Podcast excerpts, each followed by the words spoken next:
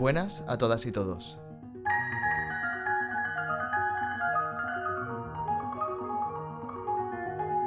Estamos en el Musicomedio.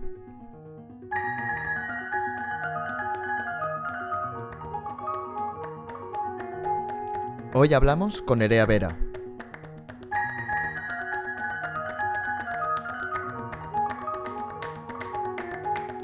Cada vez me faltan más palabras para definir a la gente con la que me encuentro en este podcast. No es porque no las tenga, sino que se quedan obsoletas nada más pronunciarlas. Un conocido común me dijo no hace mucho, el día que el mundo descubra a Nerea, les va a petar la cabeza. Pues a mí ya me pasó. Hablamos de música, percusión, artes visuales, la astrología de Stockhausen y de todo aquello que representa la creación artística como máximo representante del hacer humano.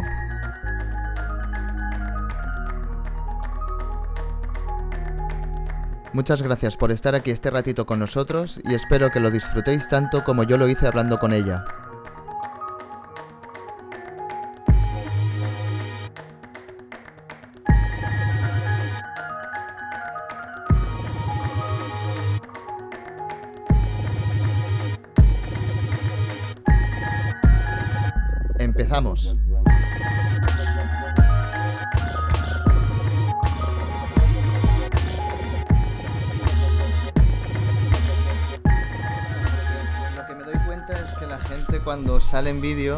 Se pone más nerviosa.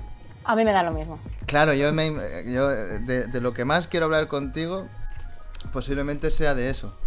Pero, o sea, yo ya me, me imagino que tú estás más que acostumbrada a las cámaras, seguro. Bueno, bueno, ni que yo fuese una actriz de Hollywood.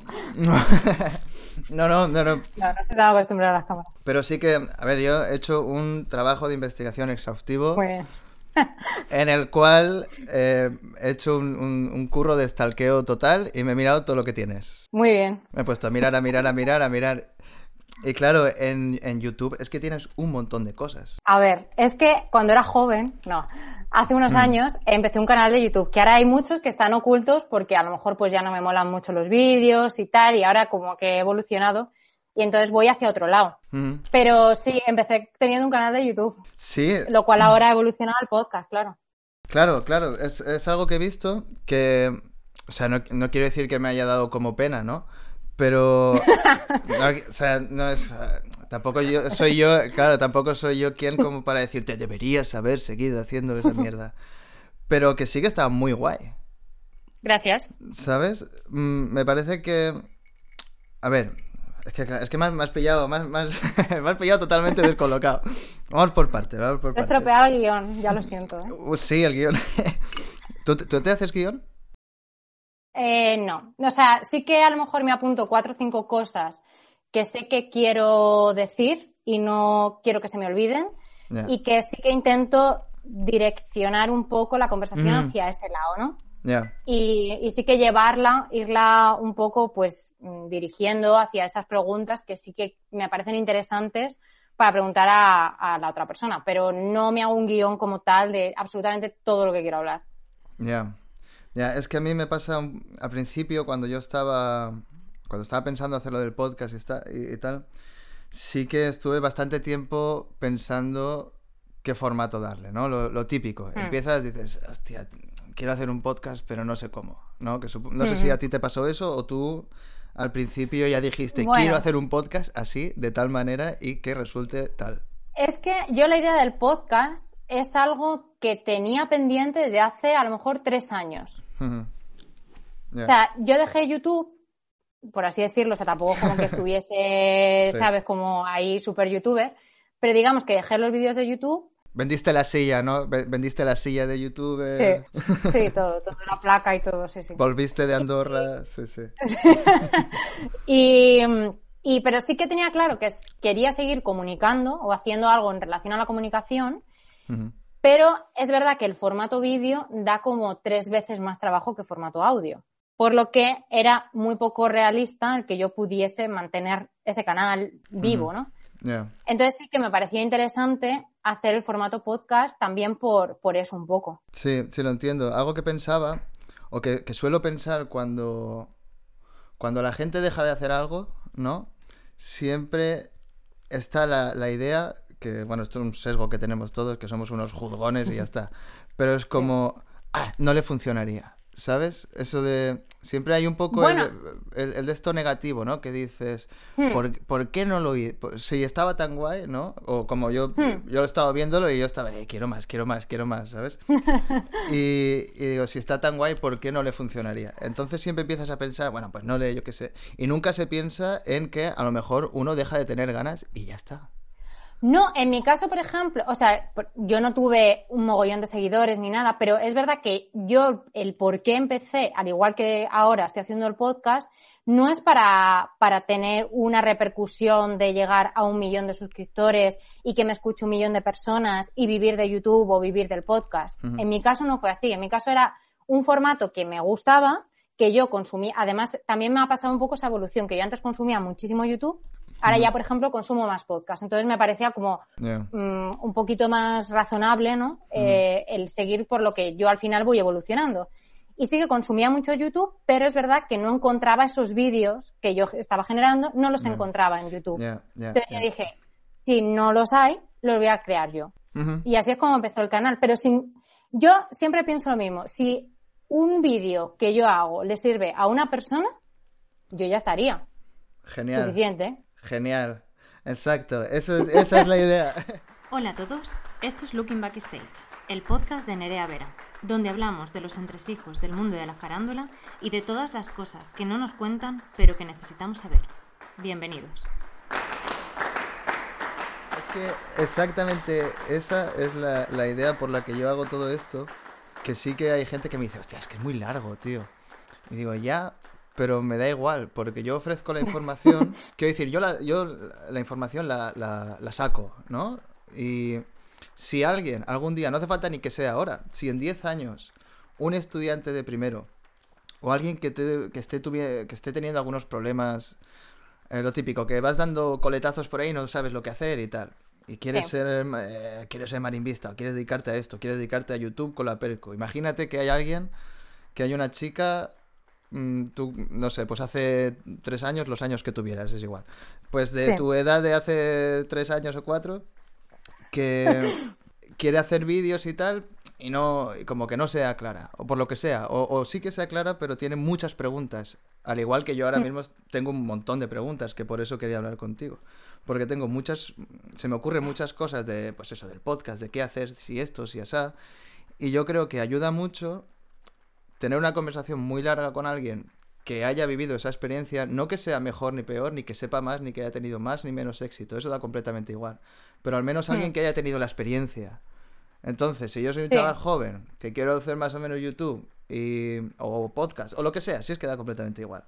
Y veo a lo- las cosas de Nerea, digo, hostia, ¿cómo lo hará? ¿No? La pregunta de, "Pf, ¿cómo lo hará? Está aquí eso que, que- que lo- la- las típicas fricadas de qué cámara tendrá y todo eso, que no importa, ¿no? que no importa, pero sí que se te pasa muy rápido por la cabeza. La preguntilla Sí, se te sí. pasa. Los cinco minutos en toman mirando micros, te los pasas. Sí. La idea es esa, es dar la información y da igual que lo escuche. Porque si una persona dentro de Hmm. cinco años se encuentra el podcast por lo que sea y, Hmm. y lo escucha y le cambia, ya, ya no es que le ayude, es que no hace falta ni que le ayude, pero so- solo con que lo escuche y le cambie un poquito el camino que iba a tomar, ¿sabes? Que, o que se lo asegure, o que se lo cambie, o que se lo niegue, o que le oriente. si Hmm. Sí, es que, simplemente ¿sabes? le haga reflexionar de alguna forma en, Mm. en qué quiere hacer con su vida o que le ayude en ese momento. Mm. O- A mí me pasó el otro día una cosa eh, muy chula, la verdad. Bueno, con el canal de YouTube, la verdad que también he tenido como mensajes muy chulos siempre y, y siempre han sido muy positivos, ¿no? Y me pasó el otro día, justo subí un podcast sobre el miedo escénico Sí. y me escribió sí, una sí. chica diciéndome que, que, jo, que muchas gracias, que acabó llorando Mm. la chica y todo, que le había ayudado muchísimo, que tal. Joder. Yo dije, pues ya está. O Pero sea, que- yo, por mí, Acabo llorando cuando te es- escribiéndote.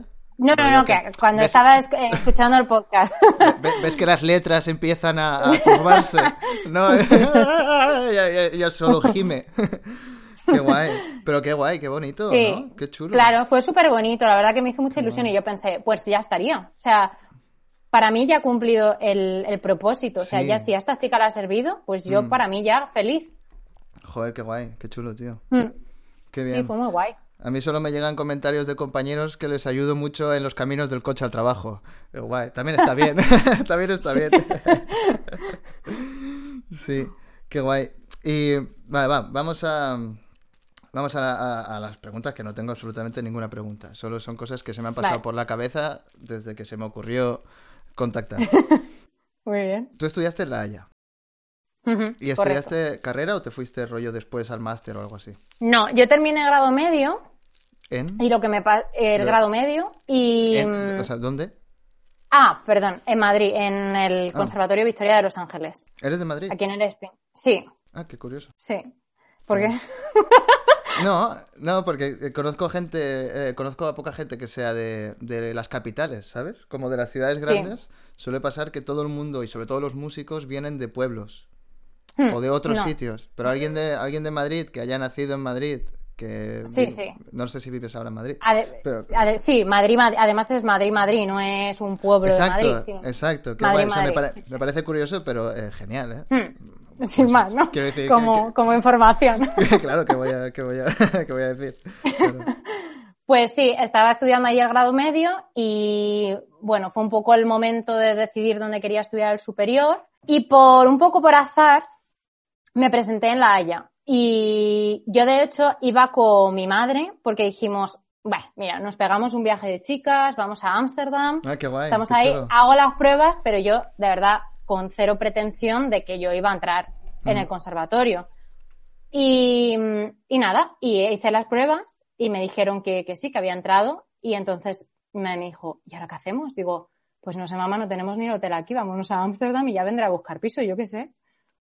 Y entonces, esto fue en junio y no, no llegué a hacer ninguna prueba en España. O sea, me había apuntado lo típico que te apuntas a, a todos los sitios para hacer pruebas. Sí. Y como me cogieron en La Haya, no llegué a hacer audiciones en ningún otro sitio. Dije, me voy. Hombre, Y claro. entonces, claro, entonces eh, yo justo cumplía los 19 en julio y en septiembre me fui. Entonces estudié la carrera y el máster allí. Qué Ah, el máster también. Mm, O sea, También ¿te en La? Haya, sí. Quiero decir, est- ¿estabas a gusto? Sí, sí. O sea, a ver, ningún sitio es perfecto, ¿no? Y ningún sitio es como... eh, siempre te faltan cosas y... Pero también entré en Ámsterdam para el máster y finalmente me quedé con la Haya. Me parecía Mm. que era lo que mm, más fluía conmigo, lo que más... O sea, es también Mm. como mucho más contemporáneo, más experimental. Sentía que iba más con mi rollo que, que a lo mejor Ámsterdam. Entonces, Qué guay. finalmente me quedé en la Haya. Qué guay. ¿Y allí, o sea, eh, hablabais en holandés o qué? No, en inglés, pero además pasó que cuando yo estaba estudiando hubo un par de años o tres que éramos, no te exagero, el 80% del departamento de percusión español. Hmm. ¿Y allí, Así que, allí coincidiste con dos chicos gallegos que estudiaban vibráfono de jazz? ¿Llegaste a coincidir con sí. ellos? Fer y el otro Que- que no me acuerdo. Nando. ah, sí, sí, sí, sí. Sí. De hecho, con Nando me pasó una historia muy graciosa, el cómo nos conocimos, porque estábamos buscando piso. Y entonces estábamos los dos en la cita para ver ese piso. Y yo vi que llevaba un baquetero. Y le dije.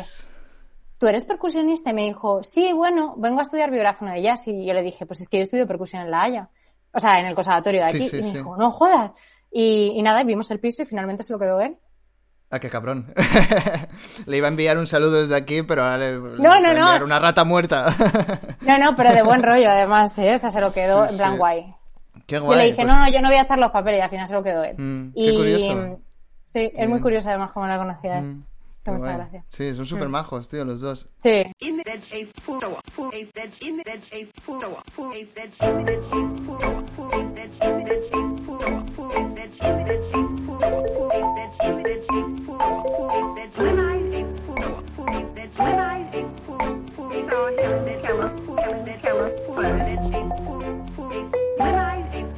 Una pregunta que no sé. Que, que no sé si. la- yo lo relaciono con la Haya, pero yo veo, por ejemplo, que tú. um, a ver, como yo entiendo tu personaje, el cual, al, al cual yo tengo acceso, que Ujú. es mm, por redes sociales, em, Sí. que, que creo que eres multidisciplinar, pero interdisciplinar también.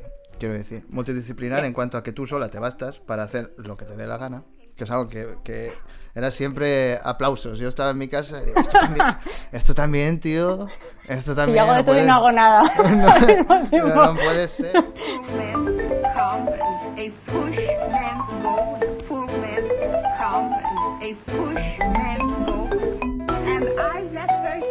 Como que tienes la necesidad de expresarte de muchas maneras.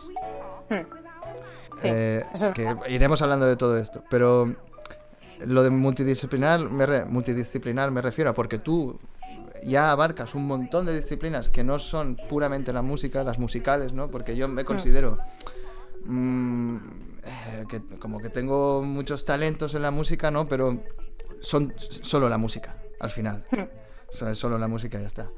Y, y en, en tu caso no, son un montón de cosas y interdisciplinar porque aparte veo que no te cuesta nada trabajar con otras personas de otros ámbitos, coger otras disciplinas a las que tú no tienes acceso a lo mejor, o sí, pero no tan bien, y dice, pues Sí. este me lo pillo para que me haga un vídeo, este me lo pillo para que me haga unos diseños de tal, ¿sabes? Que está súper chulo. Y es algo que me, que me gustó un montón, que creo que hace falta un poco, ¿no? En los percus, por decir percus, pero en Hmm. los, los y las percus que como salir, salir de casa, salir de la percusión o de la música y decir, mirad, esto también lo puedes utilizar, ¿sabes? Sí, ahora de hecho estoy haciendo una masterclass con el Conservatorio de Valencia, que ya la hice el año pasado, que va precisamente sobre esto. Y mm, a mí me pasa una cosa muy curiosa, que es eh, que a mí no me inspira escuchar música. Y lo, esto lo, lo explico un poco. O sea, yo voy a un concierto de música y me gusta, pero también me pasa que soy una persona muy visual y necesito como mucho input de ese lado. Y entonces, si yo veo, por ejemplo, un concierto de marimba, vamos a suponer, de la típica obra que todos estudiamos en superior, y es el marimbista vestido, o la marimbista vestido de negro, con todo el fondo negro, yo me voy a mi casa y digo, pues ¿cuántas horas las has echado? Pero no me has contado nada nuevo, no me has inspirado, no me has expresado nada y a mí me agobia, o sea, a mí no me gusta. Y de hecho, toda la inspiración o, o las disciplinas por las que yo me siento mm, más inspirada no son la música por lo general. Vienen por, por otro tipo de artes más visuales. Y pues es verdad que empecé siendo percusionista, pero que al final mm, he ido desarrollándome como persona, digámoslo así como artista, como llámalo X, y al final cada día me voy desvinculando, siento que me desvinculo un poco más de la palabra percusionista. Porque sí que soy percusionista y sí que es la base de absolutamente todo lo que hago, pero, eh, y me flipa ser percusionista, o sea, es, lo, es la base. Pero es verdad que se han ido construyendo como unas capas encima, con la misma base, que me alejan un poco del concepto percusionista como lo conocemos a día de hoy o como es el 90% de los percusionistas y me sitúa quizá más en otras en yo por eso de hecho en mi en mi Instagram tengo artista especializada en música. No tengo ni que soy Ah, percusionista ni nada. Ujú, Qué guay. Eh. Y de hecho hace mucho tiempo que me quería cambiar el nombre de, de mi Instagram porque Alfonso. no me... Alfonso.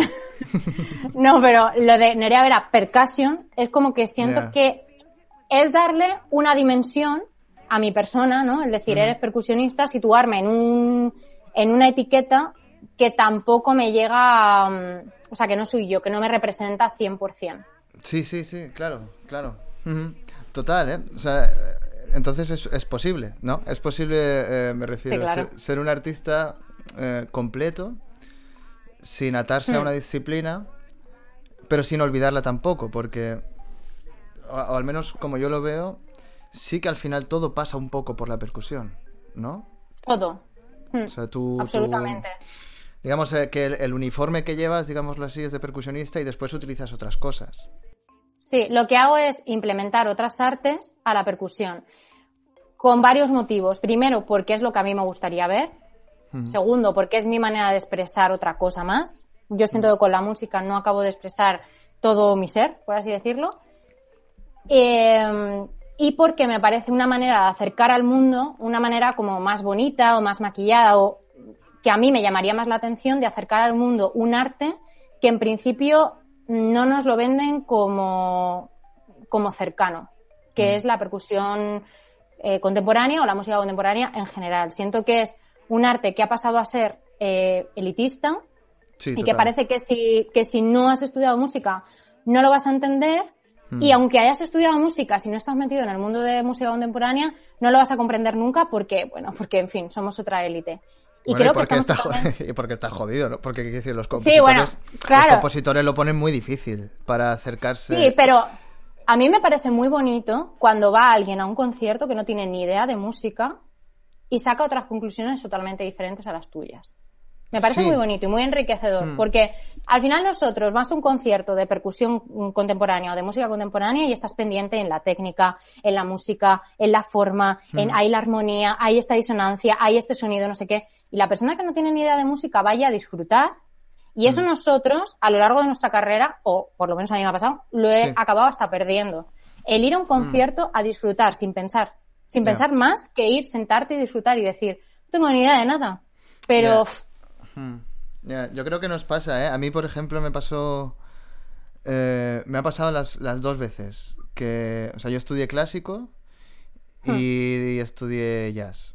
Y las, a- al final de los estudios, digámoslo así, ah, ya no me gustaba ver, ya no me gustaba consumir música de alguna manera. Pero lo entiendo, ¿eh? Porque uno está como embotado, ¿sabes? Como el, como Hmm. los, los, los gansos que les meten comida hasta que revientan, pues exactamente lo mismo, ¿sabes? Claro. Te meten un montón de... Ya, ya no por la parte negativa, ¿eh? simplemente aún así positiva, que te ponen un montón de música y estás me- totalmente metido en la música. Todos tus amigos son músicos, todos tus compañeros son Sí. músicos. Tú vas a que todos los días en la cafetería del conservatorio. Tal, tú no sales de ahí, entonces hay un momento que dices, ¡buah! Dejadme en paz, ¿sabes? Hmm, Pero ya, ya no porque tú lo digas, sino porque te das cuenta, ¿no? Eso, lo que tú dices, que vas a conciertos y dices, bueno, pues a, mí, a lo mejor esto no me basta. No es que no me guste, sino que no me basta. Necesito eso, otras Hmm. cosas. Otras cosas. también porque a través de otras artes que también están como mucho más popularizadas, por así decirlo, haces que la gente pueda llegar a entender tu arte. Porque hay otros medios que están mucho más como en el mainstream de todo, ¿no? Entonces la gente ha aprendido a entenderlos, que al final es una cuestión de educación. O sea, la gente no es que no entienda la música contemporánea, es que no se la ha educado en la música contemporánea. Porque se siguen programando la misma música, año tras año y año tras año y año tras año. Es un coñazo. Realmente, si educásemos a la gente en la música contemporánea, la gente estaría dispuesta a ir. Entonces, yo lo que pretendo es que con otras artes que sí que al ser más populares se comprenden mejor, la gente pueda llegar a meterse en, en- en, digamos, mi especialidad, ¿no? Que sería la música contemporánea y llegar a entenderla. Y cuando tú ves a alguien que es totalmente de otro contexto artístico o que no tiene ni idea de música y te dice, jo, qué bonito, o cómo me ha Mm, gustado, o lo he entendido, o Sí. no lo he entendido, pero he sacado esta conclusión y tú dices, pues es igual de válida que la Sí. que sabe un montón sobre el análisis de la obra. Sí, sí, sí. Yo ya te digo, yo todo lo que he visto tuyo, aún... O sea, a mí me aburre un poco ver vídeos de percusión. Pero Sí, a por mí va- también yo no lo sé. Por varias cosas, por- porque también eh, enseguida te sale el, el juicio y no sé qué, y digo, Sí. va, para estar así me- no lo veo y ya está. Pero sí que es verdad que hay un momento que no me interesa tanto, pero los tuyos yo lo he visto todo muy a gusto, ¿sabes? Pues me alegro mucho, la verdad. Y yo, yo, y yo, quiero decir, porque he estado viendo YouTube otra vez, eh, consumiendo bastante YouTube, que había dejado de hacerlo, y, y no me gusta, digámoslo así, no me gusta ese lenguaje, no me gusta la estética, no me gusta el información, información, información, o sea, hay, hay varias cosas con las que, que no me gustan y ya está, estoy totalmente de acuerdo porque es un lenguaje que se ha creado, que por eso creo que lo, que lo tuyo em, me gustaba tanto, porque estaban las dos cosas. Está el lenguaje YouTube puro y duro de manual de libro, Hmm. el cual yo em, nunca he sido capaz de entender bien, pero sí lo veo si alguien lo entiende, ¿no? Y es como, ah, mira, o sea, es- lo, haces, lo, lo está haciendo de eh, perfecto, ¿sabes? Perfecto. No, no es un intento, digámoslo así, ¿sabes? No es un intento de mezclar la contemporánea con el... No, es algo que son dos cosas que tú has entendido, punto. ¿Sabes? Y está muy Sí, bien. como, ¿eh? bienvenido a mi cabeza. Sí, sí, sí, no, la verdad es que muy guay, muy guay. Y el, algo que me ha gustado un montón es el Tia Kreis, que está súper Mm. chulo. Gracias. Capricornus, sea goat with Saturn, earth son of earth the man. Might I winter night the heavens' firmament, starry tent, seed withdrawn, slow tenacious, steadily climbing heights, stubborn, stiff, striving for light, son of mother, son, Sirius.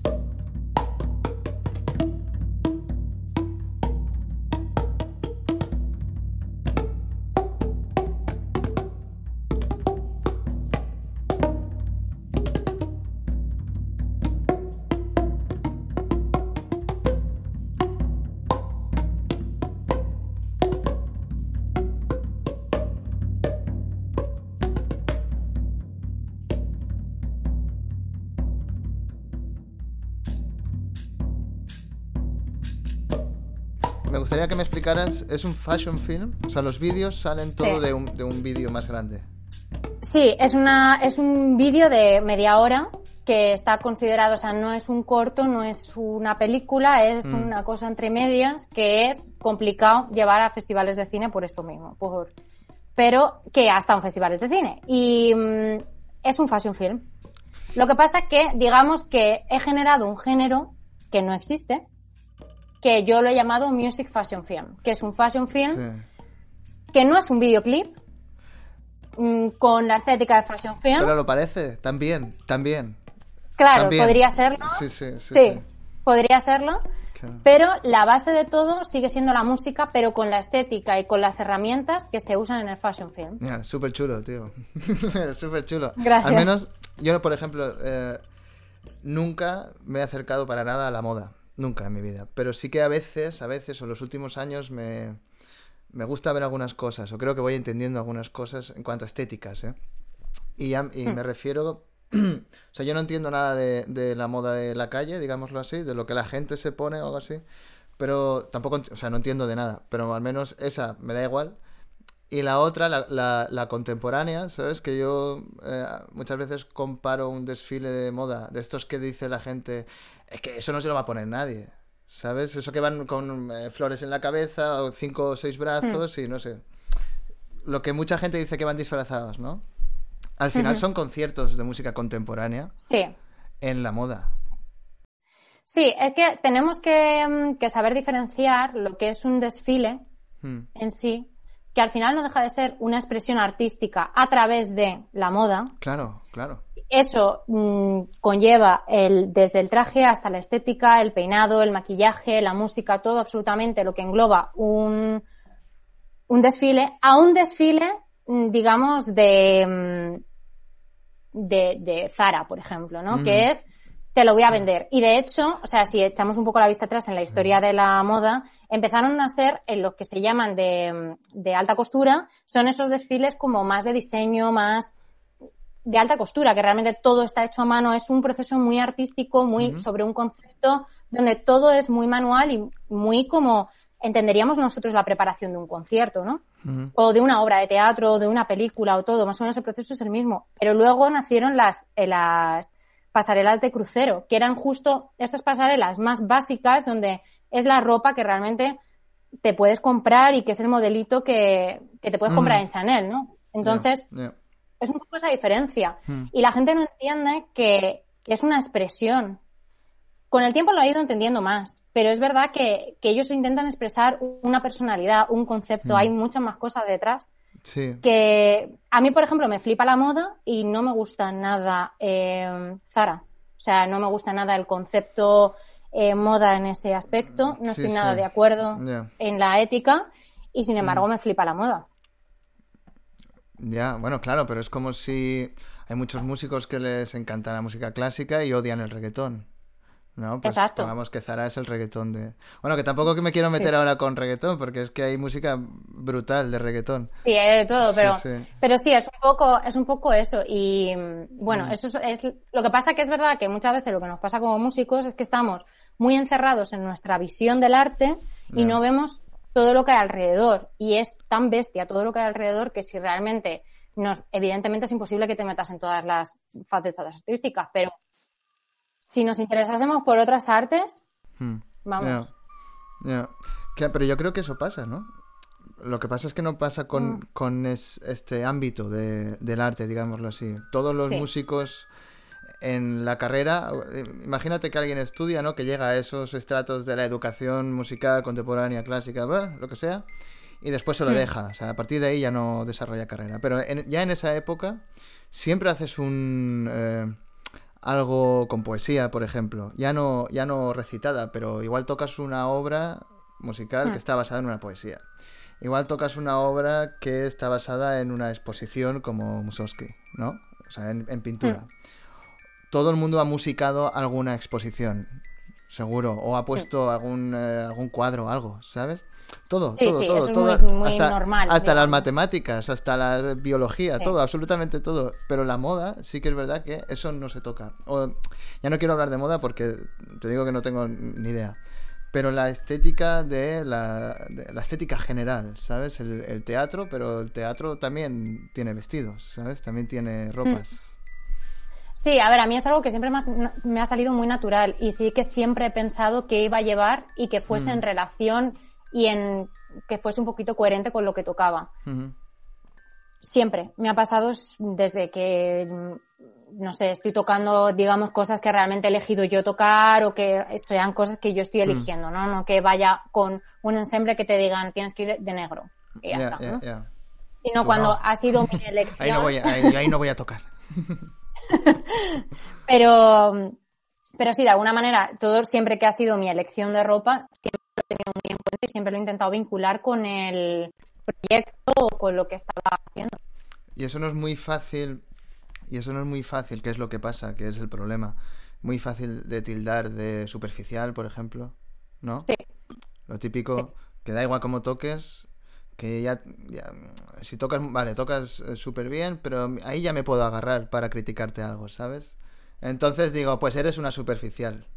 Y ya está. No, A, a mí, yo de hecho, cuando estaba en el máster, uno de los comentarios que me dijeron es como, ay, te fijas mucho en la estética, no sé qué, queremos que quites la parte estética y que hagas simplemente un concierto de percusión al uso con las obras que estás tocando, pero sin, sin tanto tal. Y yo les dije, yo lo siento, yo soy esta persona. ¿podrías hacerlo lo más aburrido posible, por favor? Sí. Ya. Entonces, a ver, yo le di vueltas, ¿no? Porque sobre todo cuando estás en el conservatorio es como que le das mucha importancia a lo que te dicen tus profesores, por lo general. Total, total. Y, pero bueno, yo llegué a la conclusión y al final es lo que les acabé diciendo, que es como, bueno, esta persona soy yo. Yo lo siento, no, es que me sale natural. Para mí, lo que es artificial es salir al escenario y no pensar que me voy a poner o no pensar en todos los elementos alrededor. Para mí Claro, eso es claro. artificial. Entonces yo le dije, lo siento mucho, esto soy yo como artista, como percusionista, como persona. Si lo compras, bien. Si no lo compras, pues chico, no le puede gustar a todo el mundo. Claro, claro, pero de alguna manera empiezo a entender que debería, ¿no? Que es algo que estoy, que estoy reflexionando un montón estos días a partir de que te descubrí, digámoslo así, porque no había escuchado tu nombre nunca. Es, es muy curiosa, pues a lo, a lo mejor no nos hemos cruzado nunca, ¿sabes? No has Hmm. hecho nada en el mismo sitio que yo a la misma vez, posiblemente. Y, Sí, probablemente. y, y- y te descubrí, ¿no? Eh, de alguna manera. Digo, hostia, qué guay. Qué curioso. Hago, esto no lo he visto yo nunca. Y, y te pones a mirar y empecé a reflexionar un montón sobre si... Ya no sé si es importante para mí o no, que también, pero si, si de verdad deberíamos de dejar de ignorar esa parte. Pero ya como personas, ¿sabes? Que hay gente que, que de verdad le, le gusta mucho expresarse con su cuerpo, digámoslo así, todo el- todos los días. Es decir, cuando sale a la calle y se va a trabajar o a comprar el pan, ahí ya es un modo de expresión, ¿no? Em, Sí. ¿Por qué lo tenemos eso tan, tan, tan negado, digamos? Sobre todo en la, bueno, en la sociedad, por supuesto, pero, pero en la música que no, que no, que no veamos que eso puede llegar a ser un arte también, ¿sabes? Hmm. Por ponerlo como excusa para meterlo a esos, a esos cabeza huecas, ¿sabes? Como, coño. Pues no lo sé. También, sí, no lo sé. Es como que rompes un poco el esquema que está estipulado en un. Como que rompes un poco el molde o la visión que se tiene de un percusionista, y en mi caso de una mujer percusionista. Es como. mm, Pues Sí, no, sí, sí, parece que como que si te gusta la moda o que si vas más mm, tal, como que no vas a tocar igual. O Mm. que no te lo vas a tomar igual de en serio, o que se te infravalora. Mm. Ahí ya entra lo que te, te importe la opinión de los demás o no, creo. Claro que, que, eh, Da pena, pero durante mucho tiempo es muy importante. Sí, claro, es muy importante y te hace cuestionarte un montón de cosas. Y sí.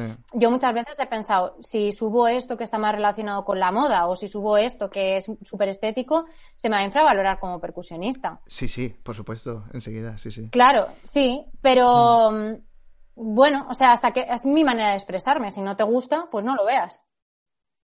Si que te gusta, quédate. Claro, si te gusta, quédate. Si no te gusta, pues no le des al like. Mírate otro vídeo de las 100.000 personas que hay tocando la misma, la, las mismas obras de la misma manera.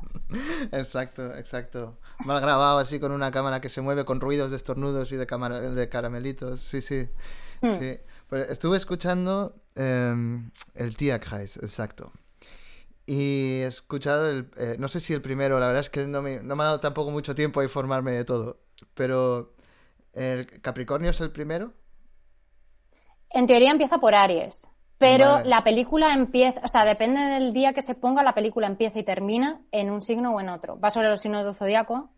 ¿Cómo? Entonces, sí, pues si se pone ahora la película, ahora empezaría en Acuario y terminaría en Capricornio, porque el día de hoy forma parte de Acuario. Si se pone en julio, pues la película empezaría en Cáncer y terminaría en Géminis. Qué guay. Mm. Pero eh, lo que es la grabación y cómo se presenta a festivales de cine empieza en Aries, porque en teoría en astrología es el primer signo del zodiaco. Que eso corresponde a los meses de... Entre marzo y abril. Ah, vale, guay. Vale, vale. Bueno, Pues- finales, mediados finales de marzo y abril. Pues está muy guay. Pues yo, bueno, yo he escuchado Capricornio porque siempre he pensado que era el primero porque yo soy Capricornio y soy de enero. Entonces, Hmm. eh, más o menos, como no me he informado tampoco nunca, pues eso es lo que creo y ya está. y mientras viva en la ignorancia, pues voy a creer eso. y eh, yo no, no conocía esa obra tampoco. Y... Que es Stockhausen, ¿no? Y... Sí. Y, y nada, y la escucho y digo, no entiendo, o sea, no entiendo lo que haces porque no sé tampoco la original, ¿no? Ujú. Pero por suerte, eh, para mí, solo hay que tirar, solo hay que ver dos o tres vídeos tuyos para enterarse de todo, digámoslo así. ¿Sabes? Como hay un vídeo donde eh, lo explicas, hay otro el teaser donde está todo, después está hay un montón de información y yo digo, qué guay, no tengo que, ir- que irme a otro sitio, ¿sabes? Aquí lo, me lo está explicando todo perfecto. Pero aún así no llegaba a entender exactamente eh, lo- cómo es la obra, digámoslo así, porque yo sé que tú has hecho unos arreglos, ¿no? Que no es la Hmm. original, pero claro, tampoco hay una original con instrumentación, toda la pesca. Pero digo, voy a escucharla en, a- en otra cosa, porque no sé cómo es, ¿sabes? No sé si hay una melodía o no. Y me, me había dejado tu vídeo puesto, el de Capricornio, y he empezado a ver otro en otra página y se han solapado. Y suena genial. ¿En serio? Y me he pasado 20 minutos, bueno, 20 minutos no, pero 5 minutos eh, mezclándolos los dos. Los he puesto los dos juntos y te lo voy a enseñar. Porque Ay, está... sí, por favor. Sí, sí, sí, porque está muy guay.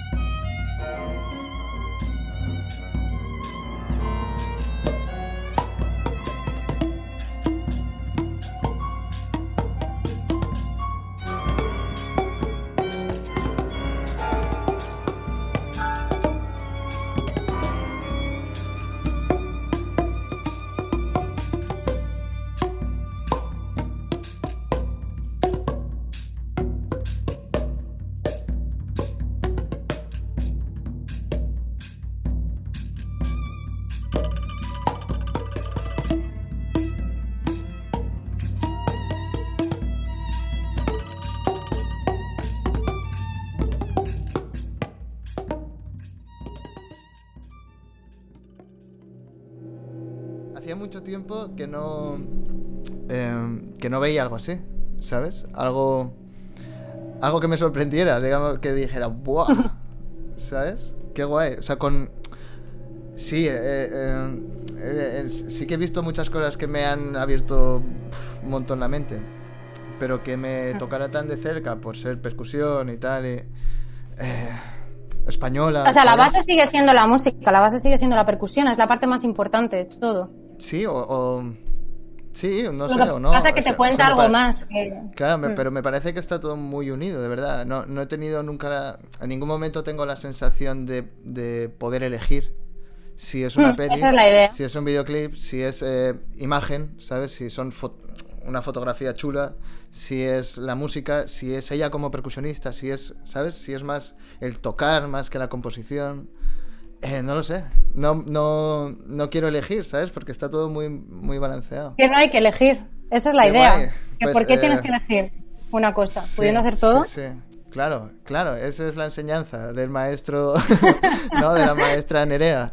No Claro, sé. sí, sí, sí, sí, sí, no, de verdad, sí que es verdad. Qué guay. Qué guay, qué bien.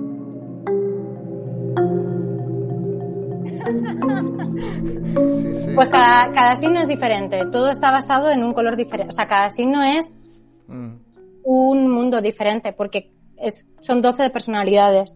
Entonces, a través de la música, el- los trajes, el color, el- el- las luces, todo, lo que cuentas es una historia diferente que al final son 12 personalidades. ¿Cómo habéis elegido los colores? O sea, ¿hay algún Pues- patrón o es simplemente No, una, una ligera es- sinestesia que tú tienes? No, eh, no. La- lo que yo hice, o sea, el proceso fue, bueno, yo hice como un proceso de investigación sobre la música de, de esta obra en concreto. Cómo se debía tocar, cómo se debía tal. eh, luego toqué en Auslicht, que es la ópera Ujú. esta bestia que se tocó en Ámsterdam Sí. hace tres años. Entonces, he estado trabajando como cuatro años muy directamente con la familia Stockhausen. Entonces, eso también me da una perspectiva de realmente cómo él entendía la música, cómo hacía todo. Un poco meterte en su submundo, Sí. en parte místico también, ¿no? Ujú. Entonces, eh, primero lo que hice fue investigar sobre la música y luego hice un proceso de, de investigación sobre los signos del zodiaco. Cada signo del zodiaco tiene un color eh, que está vinculado a él. Entonces, el color que hay es el color del signo del zodiaco. Y Ah, basado vale, en vale, ese vale. color y en la personalidad Ujú. de ese signo, se ha generado una personalidad que sería lo que yo expreso con la ropa. ¡Ey! ¡Qué chulo! Claro, sí que es verdad. Claro, claro. Ahora tiene mucho más sentido. Claro, y la claro. música acompaña a ese viaje, digamos. Pues bravo, ¿eh? Pondré aplausos. Gracias. Eh, porque de verdad, de verdad, sí. Sí, me ha parecido muy curioso. Me ha parecido muy Hmm. curioso. Luego hay Mm. cositas del análisis de la obra que si tú conoces la obra o eres muy friki de Stockhausen vas a coger. Si no lo eres, es un elemento que está ahí y que si quieres lo coges o no lo coges. O sea, por ejemplo, en cáncer hay un espejo, es con un espejo solamente. Y es porque la melodía que está escrita para la versión de piano, la parte de abajo, la parte del bajo del acompañamiento es el espejo de la de arriba. Entonces, es, son elementos también que hay del análisis, que son pinceladitas, que si tú has estudiado Stockhausen y has estudiado su análisis, seguramente cojas esas referencias. Si no lo has estudiado, te va a parecer visualmente bonito, tienes ahí el Claro. concepto del Ujú. espejo, y si el día de mañana te da por estudiar la obra, te va a recordar lo del espejo y vas a entenderlo mejor. Claro, claro, total. Claro, sí, sí. Entonces sí. también hay esas pinceladas para los frikis de Stockhausen. Sí, un poco para todos, ¿no? Un poco, sí, sí. Sí, sí, también. Qué guay. y, eh, porque conociste a la mujer, claro. Sí, claro, Mm. sí, sí. Qué Mm. bien. Qué curioso, ¿no? Ah, Es que justo hoy he sacado el de, el de Conrado y, y también estuvimos hablando de que él para tocar el concierto de piano de Rodrigo Hmm. habló con la familia. Y Hmm. bueno, a lo mejor yo al ser valenciano, pues eh, Joaquín Rodrigo es como el más grande, ¿sabes?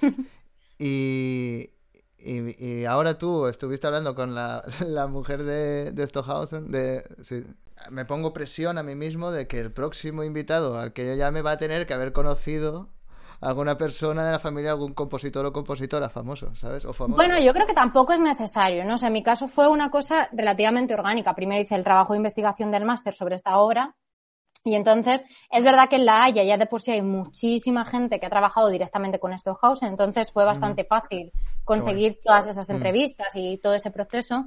Y luego, como a los dos años o así, coincidió que formé parte de Auslicht y entonces Mm. fueron cuatro años de trabajo eh, casi diario con ella. Entonces, em, pues al final sí que acabas un poco más en contacto, un poco más en la onda de él, sin... Sí, sí, sí.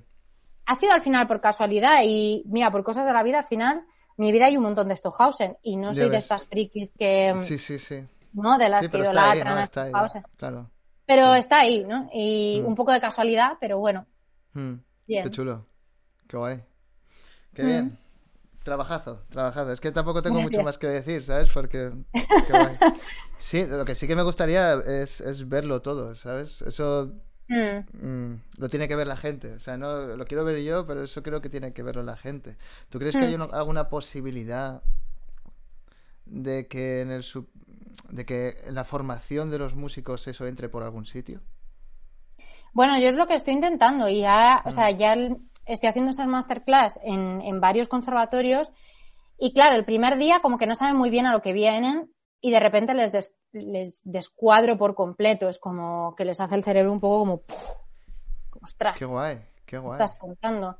Y mm, lo sorprendente es que, mm, o sea, la experiencia lo he hecho dos veces y la experiencia ha sido súper positiva porque tienen ideas muy guays Claro. y sí que les acaban haciendo un poquito como que les come el gusanillo de, de saber más, ¿no? Y, y es muy guay porque, claro, de repente les desencajas un poco. Es como, pues no es algo que me haya planteado. Yo también lo vinculo bastante con el cine, o sea, la manera de trabajar en el cine, eh, llevarla un poquito, implementarla cuando coges una obra, ¿no? Porque yo lo que les explico un poco es que cuando yo cogí esta obra o cuando he cogido otra que quiero hacer algo audiovisual, trato la partitura como el director de cine que coge un guion.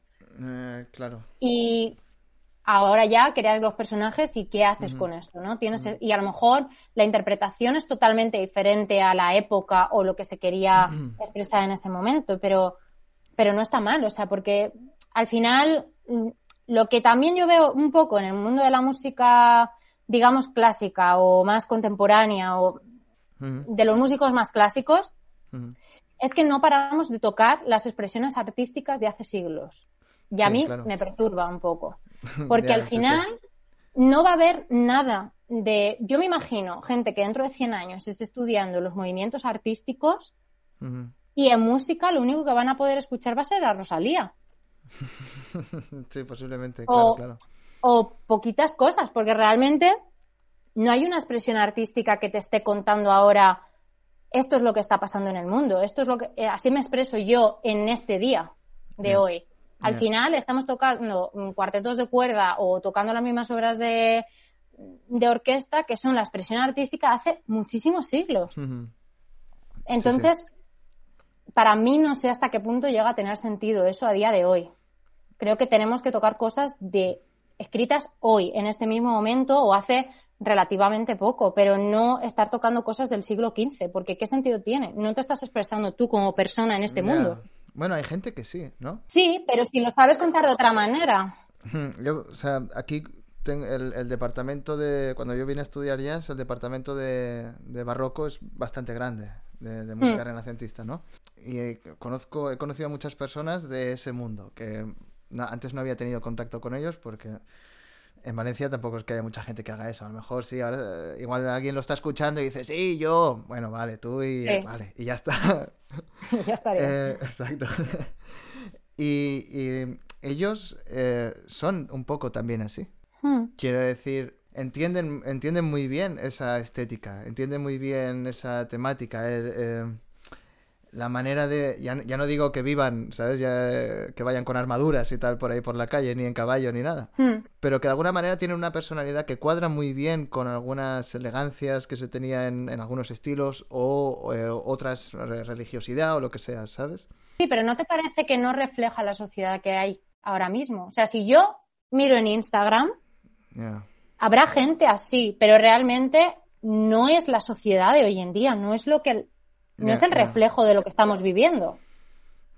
Eso es un poco lo que me parece. Evidentemente hay músicos em, de música antigua y de instrumentos antiguos que están haciendo cosas súper contemporáneas, muy artísticas y que simplemente tienen el elemento de la música antigua, pero como mi elemento es la percusión, por así decirlo. Mm. Pero luego están haciendo unas expresiones artísticas totalmente diferentes a estar tocando lo mismo de siempre. Es que al final. A mí me cansa porque al final, yo, tú, si tú escuchas eh, cuatro cuartetos de cuerda tocando el mismo cuarteto de Vivaldi, por ejemplo, cambia un poco, pues porque Sí, son sí. personas distintas, Sí, pero al final te están contando la misma historia. Y es como, mira, es que esta historia Que no es ya suya, la ¿no? conozco. Claro, y además que no es una historia de ellos. y encima eh, no es tuya, Que, que sí, vivido, pero ¿no? es como- Claro. Claro, o sea, añádele algo. Más. A todos nos gusta ver las mismas películas una y otra vez Sí. y, y es así, ¿no? Pero llega un punto que dices, vale, a mí me gusta ver esta mm, película cien mil veces, pero también valoro el que salgan nuevas y que me Ujú. cuenten historias nuevas. No, no sé si podría estar viendo la, la misma película una y otra y otra y otra y otra vez. Al final dices, ya sé lo que pasa, ya no me estás contando nada nuevo, no me haces pensar, no, no me estás Mm. haciendo que, es, que el cerebro me explote de alguna manera. Ya, ya, ya. Y es un poco a mí lo que me falta en general en, en la música, digamos, más clásica o más contemporánea. Ya, claro, sí, sí. Pero bueno, supongo que siempre hay como eh, la tradición es importante, si en lo viejo no puedes aprender lo nuevo, ¿no? Todas esas cosas que también Bueno. tienen razón, de alguna manera. Sí, o sea, yo pienso que es importante para un estudio técnico de tu instrumento, para conocer tu instrumento, pero creo, y eso sobre todo, más que a los músicos de jazz, nos pasa a los músicos clásicos, nos dan nuestro instrumento sin una partitura y no sabemos qué hacer con él. No, no, claro, claro. Ujú. Pero eso... Entonces dices, bueno, tengo la parte técnica muy bien aprendida, pero ¿y ahora no me han enseñado a expresarme? Me han enseñado a interpretar un papel X y encima, a ser posible, todo es igual. Bueno, siempre te dicen eso de que tienes que encontrar como tu voz, ¿no? Digamos que tienes que... Pero no, la verdad es que no lo quieren, Sí, en realidad no pero- lo quieren, ¿no? En verdad, Exacto. O sea, yo he tenido muchos enfrentamientos por eso en Mm. el conservatorio. De, de hostias. bueno, no, hombre, pero me refiero que nunca han estado del todo de acuerdo, no siempre han estado del todo de acuerdo con las cosas que yo he podido hacer o, o preferían que hiciese otro tipo de cosas y, y claro, y evidentemente, pero también sobre todo cuando ya estás en un máster o en los últimos años del, del bachelor y tal, es como, bueno, ahora me tengo que encontrar como artista, como ya tengo todas las herramientas técnicas, para manejar mi instrumento como me dé la gana. Entonces, ahora déjame expresarme, ahora déjame generarme mi identidad artística y mi identidad como persona en este universo. O sea, yo no llevo 14 años eh, estudiando percusión para seguir tocando las mismas obras una y otra y otra y otra vez. Que además, las posibilidades de que vaya a tocar esas obras en el mundo real, sobre todo las obras de solista, en conciertos, son un 1% de los conciertos que vas a tocar. Totalmente. Ujú. Entonces, entiendo que son, que es importante que las estudiemos como, digamos, un estudio técnico de tu instrumento y para comprender, eh, todo, en el caso de los percusionistas, todos los sonidos o mm, todos los colores que podemos llegar a tener y a conocer esa parte técnica, pero desde luego mm, falta una parte artística muy fuerte, eh, a mi parecer, Sí, en los estudios de conservatorio. sí, sí, totalmente. Y que o la complementas tú fuera o no te la complementan.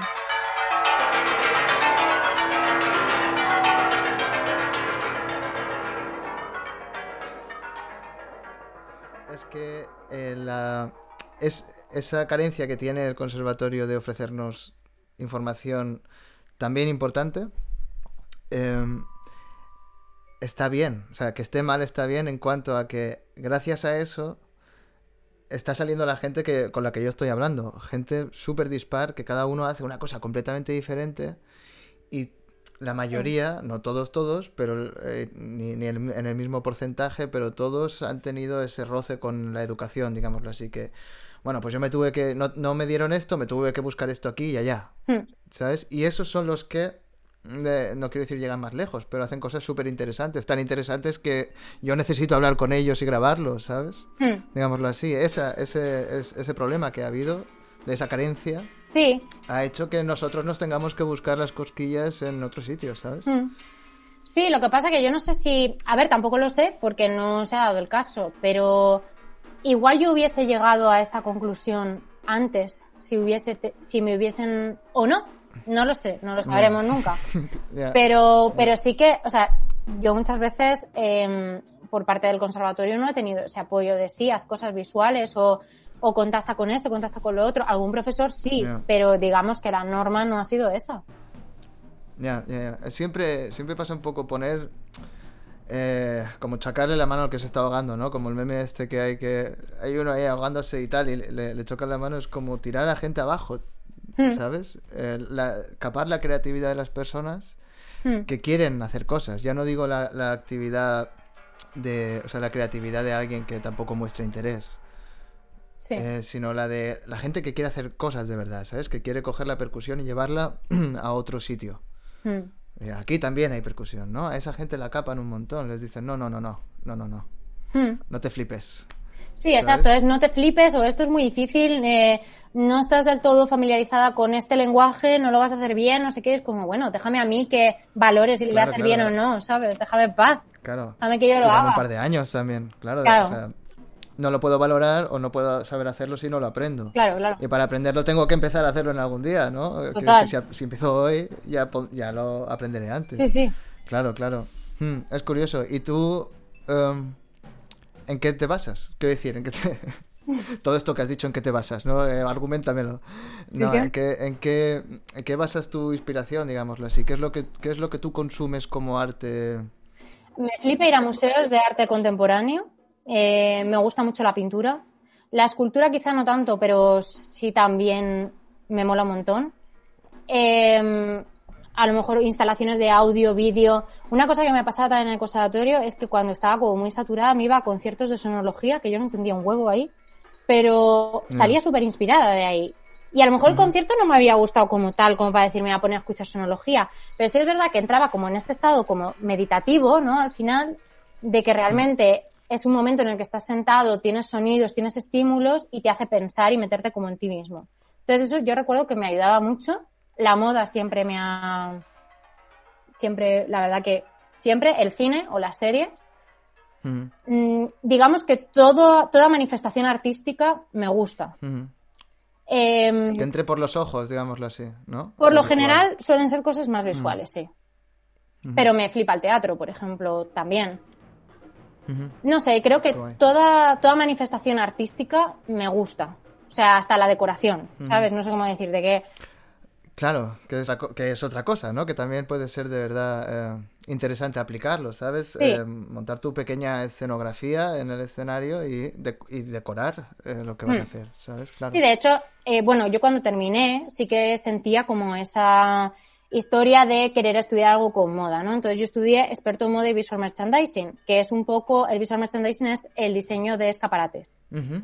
Y de ahí es como un poco nació la idea de Tierkreis. En plan, joder, pues puedo implementar todas estas cosas que me están diciendo en como una especie de escaparate, Mm. una especie de tableau vivant que se llama, eh, de, Ujú. de esta obra que exprese lo que Ujú. yo realmente quiero, pero casi como si fuese un escaparate, ¿no? Y, Sí. Y bueno, pues creo que toda manifestación artística es lo que realmente a mí me inspira. Y habrá veces que un desfile no me inspire nada y diga, qué horrible, y hay veces que es que se me va la olla. O sea, veo un desfile y digo, ¡buah! ¡Qué pasada! Y, o sea, me pasa en realidad con las ilustraciones, también me gustan mucho. No sé, en realidad toda manifestación artística. ¿Y eh, cada vez te enfrentas con ese con esa lucha, digamos así, o, o ya, ya lo haces ¿En qué natural y segura eh, con la lucha esa de, coño, pero es que yo lo que quiero hacer es hacer esto, ¿sabes? Yo soy muy ¿Sientes aún esa barrera? ¿Sientes aún esa barrera o, o ya lo tienes tan claro de alguna manera? No sé. Yo, por lo general, cuando quiero hacer algo, o sea, cuando me planteo voy a hacer este proyecto, al final lo acabo haciendo. Soy muy cabezota. Y Mm. me gusta mucho estudiar, ¿no? Entonces, cuando yo decidí hacer como una película, pues me compré no sé cuantísimos libros sobre dirección de cine, escenografía, eh, paleta de colores, m- mogollón, Mm. ¿sabes? De estilismo de Claro. moda, todo. Porque encima no tenía presupuesto, entonces el 95% de las labores las tuve que hacer yo. Entonces era como, bueno, pues me tengo que informar, tengo que estudiar para sacar el resultado que realmente yo quiero de esto y tener lo que tengo en la cabeza, poderlo plasmar. Entonces sí que fue un proceso muy largo, pero sí que digo, ah, quiero hacer esto, pues me voy a informar sobre esto a saco. Qué guay. Y al final es un poco lo del Qué fake bien. it until you make it, ¿no? Mm. Al final, bueno, pues lo haces y... Sí, claro, claro. Sí, yo es lo que pienso realmente que hay que hacer. O sea, que siempre va bien, ¿sabes? Hacer las cosas a tope, digámoslo. Mm. Eh, buscar la mayor cantidad de información posible y hacerlo, y, y ya está, y tirar para adelante. Da igual un poco lo que te digan, porque al final todos estamos igual de, en, la, en la mierda, ¿sabes? Ninguno se va a hacer rico, digámoslo así.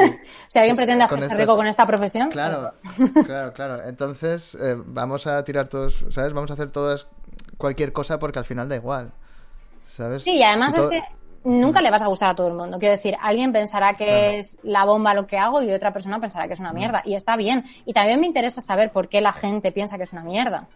Porque también es interesante ver la opinión de alguien que piensa, esto no me ha gustado nada. Pues a mí también me gustaría debatir con esa persona, bueno, ¿y qué no te ha gustado? ¿Y por qué no te ha gustado? ¿no?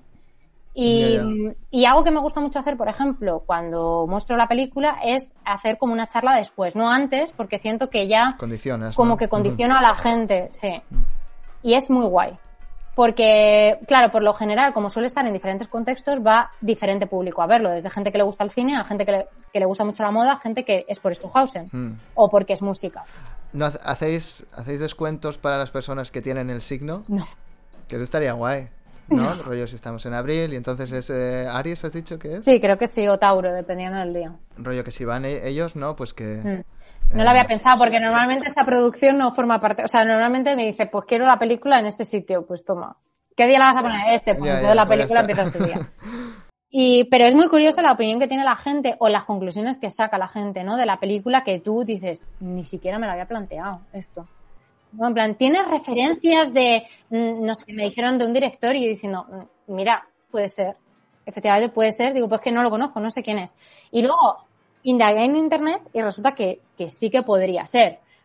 Pero yo ni le conocía. Entonces, a mí, la verdad que, que es muy curioso las conclusiones que saca la gente.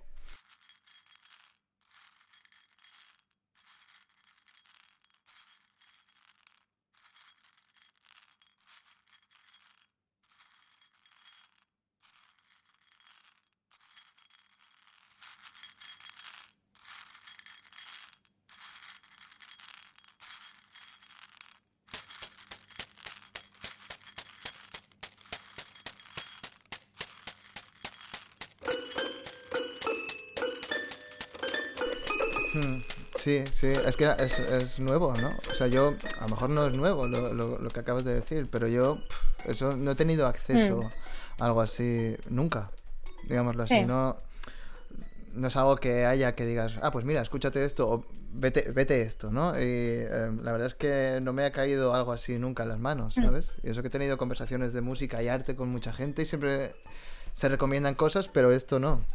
Algo así nunca me, me ha caído. Y lo he dicho, ¿no? Antes est- he estado viendo películas y eh, fashion films y eh, es que está muy guay. Sí, es que es guay. ¿Sabes? Es que de verdad es súper interesante ver cómo algunas algunos artistas eh, ven, ¿sabes? Que yo como músico, yo siempre he sido músico. Y yo tengo un cierto criterio estético para ciertas cosas, pero eh, me encanta el arte, pero yo soy músico, digámoslo así. Me cuesta mucho, me cuesta mucho, no, lo intento, ¿no? Pero me tengo que obligar a ver la otra parte. Y, y hay gente que no funciona a través de los oídos. En tu caso son los dos, ¿no? Pero hay gente que funciona a través de los ojos también a la hora de crear. Mm. Y los músicos como que hay una barrera en la que nos cuesta mucho traspasarla. Hmm. Para mí es que está un poco unido. O sea, al final, yo es verdad que siempre es lo que he dicho antes, ¿no? Como que la base siempre es la música, pero luego siempre me imagino algo visual. Ya, ya. Sin darle demasiada vuelta. Sí, sí. O sea, me acuerdo un día que me levanté y tenía absolutamente Aries de principio a fin. En mi cabeza. Y no. En cuanto a... em, o sea, Todo. todo, todo, todo. Todo, o sea- Todo. Mm, Así. Habrías... eh, No lo soñaste. Nada. Te- Sí, sí, lo soñé y me desperté y dije, pues ya estaría. Claro, qué guay. Pues ahora vamos a empezar, ¿no? Que también eso lleva curro, ¿no? Sí. Claro, es que el problema es, a lo mejor el problema es ese, que yo para hacer un concierto ya tengo que montar un montón de instrumentos, ¿sabes? Como para encima tener que empezar a buscar telas, a buscar maquillajes, a buscar eh, luces, sitios, eh, estéticas, Sí. colores, qué color queremos, todo, todo lo que pasa ahí, ¿no? Eh, absolutamente todo, peluquería, todo lo que pasa ahí. Que es un, es un montón de curro, es, una, es una locura. Sí, sí. Sí, Sí, sí, y más sin presupuesto, porque igual tienes presupuesto y dices, pues cojo a este, este, este, este y este y yo me preocupo de la música, pero si Claro. no tienes presupuesto, ya encima tienes que pensar en todo. Claro, pero tú lo- yo creo que lo haces muy a gusto, ¿no? Quiero decir, controlar... Sí, sí, sí, yo no, no tengo queja, pero que es verdad que, que, que, bueno, hubiese sido, claro, muchísimo más sencillo si hubiese tenido miles y miles de euros para Mm. gastar Sí, sí. en una estilista y le hubiese dicho, mira, yo es que quiero este estilo, pero no me preocupo de, buscar la ropa, de... No, Ya, ya, entiendo, le digo, quiero este estilo, este color, no sé qué, y sería muchísimo más trabajo que no tendría que hacer. Pero bueno, pues las cosas se dan así y la verdad es que creo que ha sido de los proyectos de los que más he aprendido, así Mm, que... Claro, mira. claro, exacto. Sí. Sí, después he visto también eh, eh, Safa lo que tocas contigo misma, ¿no? No, Pleiades, No, perdona, es Pleiades. eh, Pleiades. Que, Mm. que lo he visto y digo, joder. es que ni. Se le fue la pinza. Sí, es que lo. eh, porque lo he visto de la web, porque siempre me gusta ver eh, las webs de las personas que tienen web, digámoslo así. De las que no tienen, Ujú. pues no me gusta verlas, claro. Eh, Claro, sí. que, y y Pues me, sí. me alegro mucho cuando veo una web eh, bonita, ¿no? Que, que esté, eh, me alegro mucho. Y con la tuya, pues eso, me, me alegra de, ah, qué chula está, tal. Y, y he empezado a ver cosas y creo que he visto como proyectos, algo así. Entonces sale Pleiades. Y no he visto el vídeo primero, ni, ni el, el vlog este que haces, ni, ni nada. He visto la descripción. qué rollo. Hay una obra que es como para seis percusionistas, pero me apeteció. Pensé, ¿y por qué no hacerla yo sola? que viene siendo lo que, lo que yo he entendido que quiere decir el texto, ¿sabes? Eso Sí, sí, sí. dices como, bueno, pues para seis, pero ¿por qué no hacerla yo sola? Y digo, pero qué, qué- locura. ¿No? O sea, es- eso también es curro, que decir, es, es mucho sí, sí, curro. sí, eso eh, también fue curro. Eso fue mucho curro. mucho sí. curro de estudio. Porque estudiarte- y. Mm. Es una locura. Pero. Sí, porque encima no es campanitas de lugar, quiero decir, Claro, claro. es una obra difícil. Entonces, claro, fue estudiarme. Bueno, toqué Po y Meto, no llegué a tocar todo porque eso me lo caparon en el conservatorio. Yo quería hacer todo Pleiades, me dijeron que no, Que ya bastaba con la fricada, que me dejaban dos, que ya, ya era suficiente. Que la loca ya cumplía su sueño. Sí, sí, sí. Y, mm, El y cupo, sí, de, lo que el, hice fue el cupo de permisibilidad, yo creo Claro, que ya eh, está, ¿no? el cupo de locurita ya lo has cumplido, Sí, sí, pues ya estaría. Ya lo demás hazlo un poquito más normal. Pero- Y um, sí, lo que hice fue grabarme audio y vídeo, eh, Mm. cinco de las partes, y una de las partes la toqué en vivo. En el vídeo, por Exacto, ejemplo, que hay en YouTube, fue en un palacio de congresos enorme y no se podía poner en el suelo, pero en el examen, Mm. por así decirlo, eh, la pantalla era desde el suelo, entonces todas tenían la misma altura que yo y sí que con las luces Sí, daba más la sí, sí, sensación sí. de Mm. las misma, la misma persona tocando seis Mm. veces lo mismo. O sea, como si hubiese seis percusionistas, lo único que uno Que- era en vivo, que era yo, y cinco grabados. Que eras tú, claro. Era yo también. Parece muy curioso, ¿eh? De verdad. Además, la- las típicas anécdotas y tal que, que- que se cuentan, a mí me parece muy buena que tú lo hicieras para un congreso de médicos, Sí, que yo creo que dirían, "Eh, pero esta, ¿esto qué es? eso pensé yo también. Yo dije, esta gente va Era de neurología, digo, van a acabar fatal, o sea. claro, claro, claro, claro. Sí, Sí, sí. Pues yo qué sé, conciertos random que te pasan en la Sí, vida. no, claro, sí, sí. Pero bueno, de- de- es que de eso es aprender un montón, ¿no? Quiero decir, Sí, sí, sí. sí. No, y es guay. O sea, no Mm. sé, yo lo disfruté un montón, la verdad, pero, pero sí, sí, fue curioso. Cuanto menos. ¿no?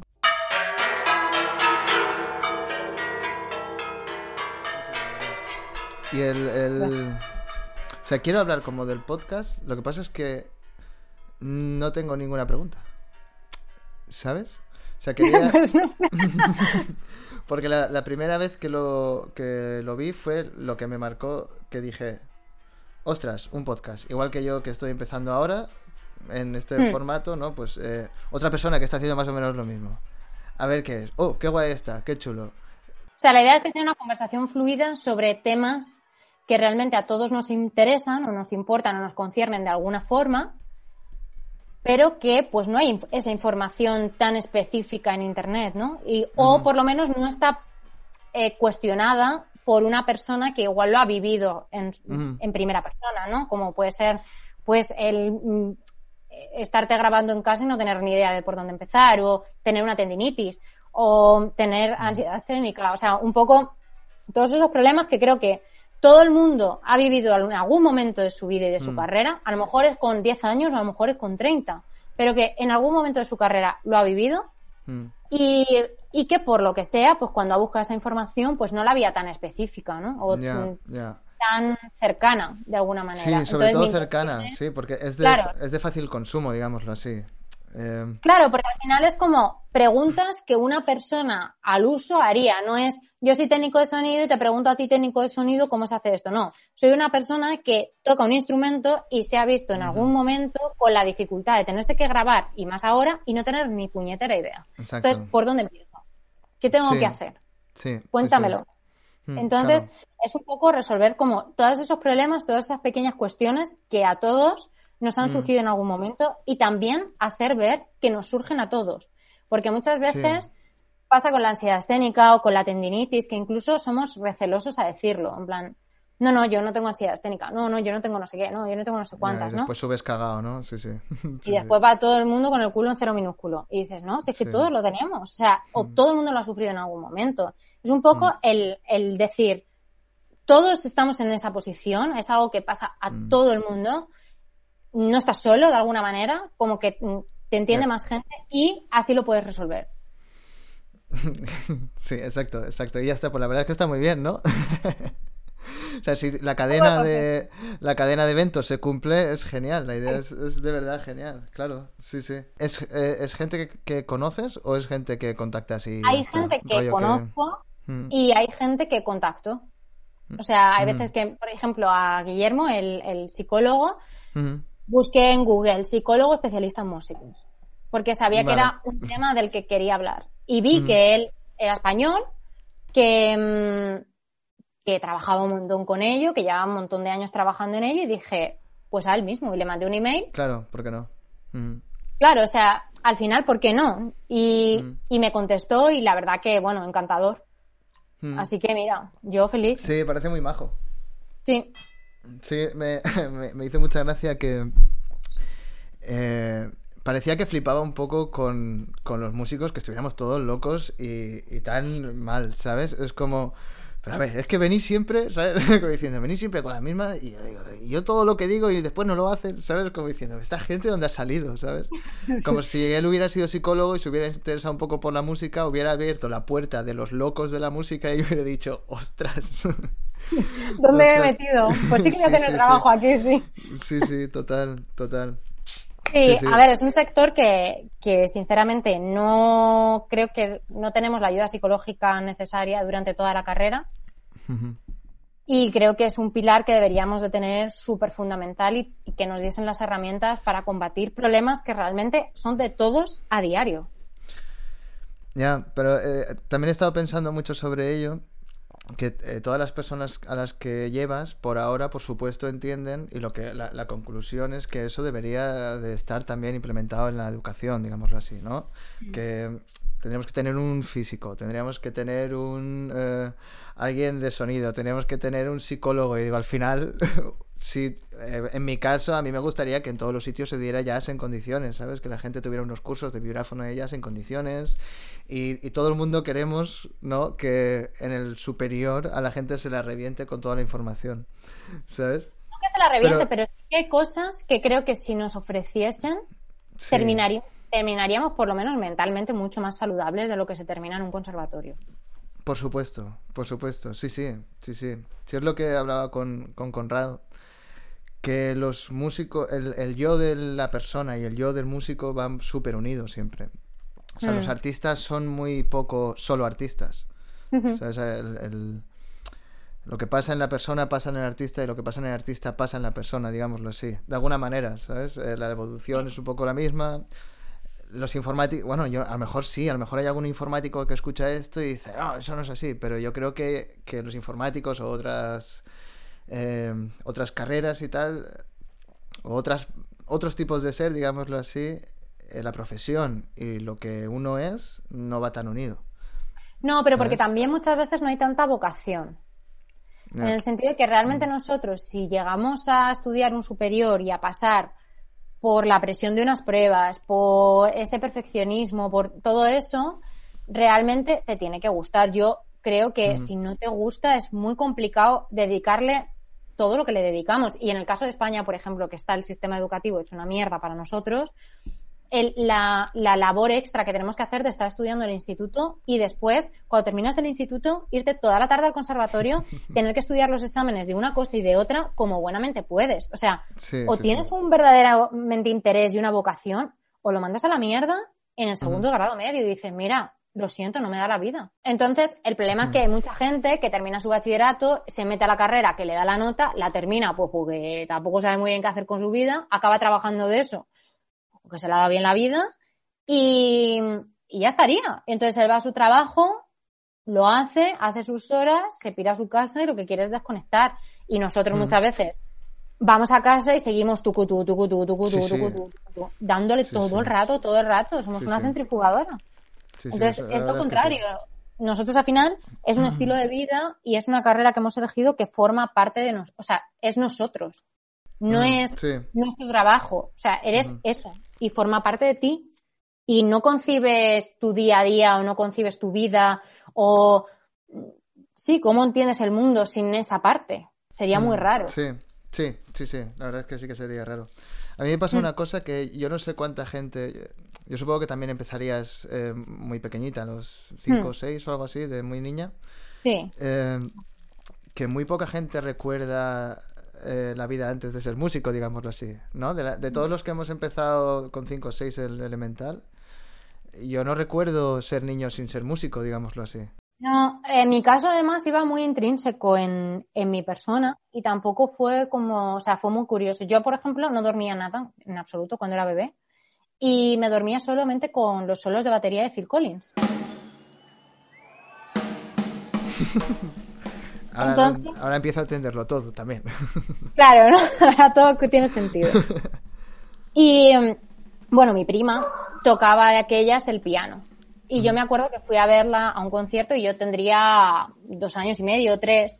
Y a mí el piano, la verdad que, sin más, o sea, pasó de largo. Pero justo después había un concierto de percusión con marimbas y no sé qué y tal. Y yo me quedé quieta mirando. Y entonces eh, yo le dije a mi, a mi madre, yo quiero tocar eso. Y claro, y mi abuela me acuerdo, porque yo era siempre, siempre, he- siempre he sido muy inquieta, dijo, mira, yo no sé si querrá o no querrá, pero es la única forma que se ha quedado quieta la niña, media hora sentada sin moverse, pues apúntala. Sí. Y entonces me apuntó con tres años a lo que era como la iniciación, que eran dos, tres años hasta que elegía ese instrumento. Y el drama de coger instrumento, yo lo recuerdo, lo tengo grabado en mi mente, porque claro, yo me apellido Vera con V. Había dos plazas de percusiones que no se me olvidará en la vida. Yo llorando como una magdalena, que encima yo soy súper llorona, llorando mogollón, diciendo, no voy a coger percusión, no voy a coger percusión. Y mi madre no para de, de decirme, bueno, Nerea, pero coge clarinete. Y yo, mamá, que no, que yo no cojo clarinete, que yo es o per- ¿Qué me dices? lo que hago yo. Digo, no, no, yo o percusión o no cojo nada, o me espero otro año a coger percusión, yo no quiero tocar otro instrumento. ¿Y de tan pequeña ya, ya eras consciente de que apellidarse con, un, con una letra atrás en el alfabeto era Porque peligroso? nos lo explicaron, en plan, vamos a ir por orden alfabético, entonces ahí me dijo mi madre, como tú te apellidas mm, por V, Ah, es de las últimas. Ya te lo dijo ella, así, animando, ¿no? Y, me, y claro, y al ver que había dos plazas, mi madre Sí, ya sí. me iba preparando en plan, eh, no vas a coger la percusión. Porque encima, ya. claro, hay un mogollón de niños que quieren tocar la que se piensan que la percusión es batería. Sí, Entonces mi madre me daba una mierda porque yo fuese a coger percusión. Me dijo, Mm. pero coge clarinete, que al igual había 10 plazas. Ujú, En plan, esa claro. lo- la fijo. Y yo, que yo no quiero clarinete. ¿E hicieron la lista al revés o qué? No, pues nadie cogió percusión. ¿Nadie cogió percusión? No, y entonces Qué pues yo llegué a la, a la plaza. Qué bien, tu primer hito. Mm. Sí, sí, sí. Sí, o sea, que hubiese sido de mi vida, ¿te imaginas? No tengo esa plaza, no sé. Sí. ¿No has pensado nunca qué hubiera sido de tu vida si no hubieras hecho Sí, música? creo que hubiese hecho algo artístico igual. ¿Y si no? Pues me gusta mucho el periodismo y la psicología, Ah, qué guay. pero o algo de moda, o sea, quitando, digamos, que haría algo artístico mm, de alguna manera, alguna expresión artística, llámalo X, eh, creo que algo así más, digamos, no artístico, entre comillas, pues hubiese sido a lo mejor, sí, hacer periodismo o... También me gustaba mucho historia del arte, pero bueno, al final está un poco vinculado con la parte artística. Sí, sí, sí. Mm. Entonces, y hubo una época que también me gustaba traducción e interpretación. Porque también me gusta mucho leer, entonces era como que, bueno, mira, es una Hmm. buena excusa para, para Sí. leer. Sí, leer está, está muy bien. La verdad es que yo también es una de las cosas que recomiendo encarecidamente siempre. Leer, leer está muy, está muy guay. Pasa es que yo creo que eh, en la música también pasa mucho que hay, hay algunos tipos de músicos a los, los que no están de acuerdo con la información. ¿Sabes? Mm. Eh, que lo que saben es lo que saben y todo lo que venga de fuera ya no están muy de acuerdo. Y, Sí. hay- y yo, y yo creyendo que eso se arregla eh, leyendo, está claro. Em, claro, entonces, si, si si no están de acuerdo con la información nueva, no van a estar de acuerdo también con leer, con ir al teatro, con pegar paseos. Y hay muchos músicos que eh, están muy metidos, demasiado metidos, y es como que incluso a mí me ha pasado de estar en un grupo de amigos y algunos amigos no saber hablar de otra cosa más que percusión y es como, cállate ya. O sea, sí. no has leído, no has visto nada, no has mm, ido a un teatro, no has, no has hecho nada más que estudiar percusión. Sí, sí. O háblame del fagot, aunque sea un día, ¿sabes? Sí, no Sí, sé, sí. háblame de otra cosa, pero Sí, sí. acabo de salir de mm, no sé cuantísimas horas estudiando. Déjame en paz con la percusión. Yo lo que quiero ver es un espectáculo de danza, a lo mejor. Déjame en paz. Sí, sí, estuve hablando hace unos meses con un, con un chico, un percusionista, que me contaba que donde estaba, pues ahora eh, estaba en un pueblo pequeño dando clase y el acceso que tenía a músicos eh, pues era muy, muy limitado. Y sus amigos de ahora eran no músicos.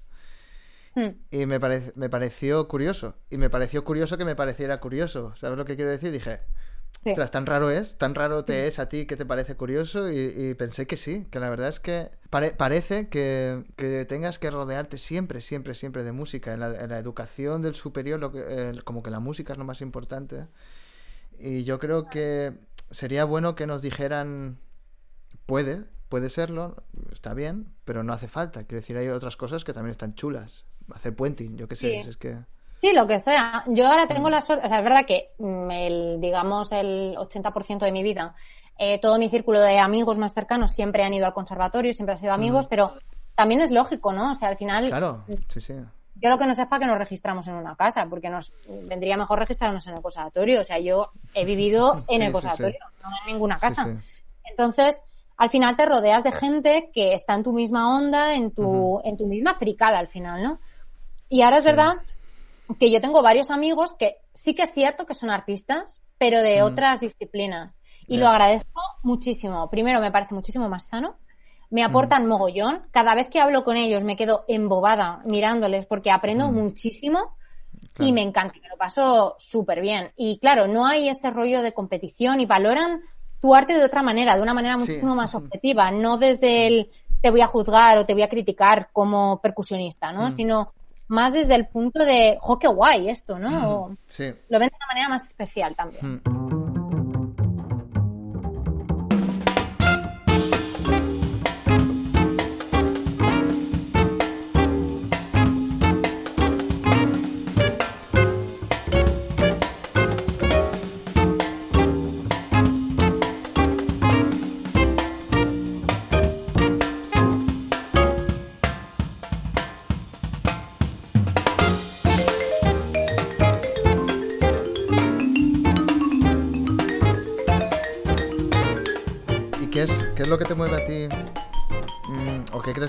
Personas? No sé, pero por, por- porque me digas la- eh, tu opinión personal.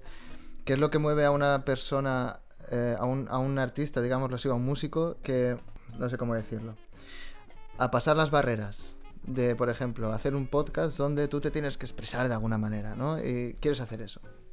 Hmm. Empiezas, te metes en un sitio donde todo lo que has aprendido tampoco tiene mucho que ver. Que decir, a mí nadie me ha enseñado a hablar, ¿no?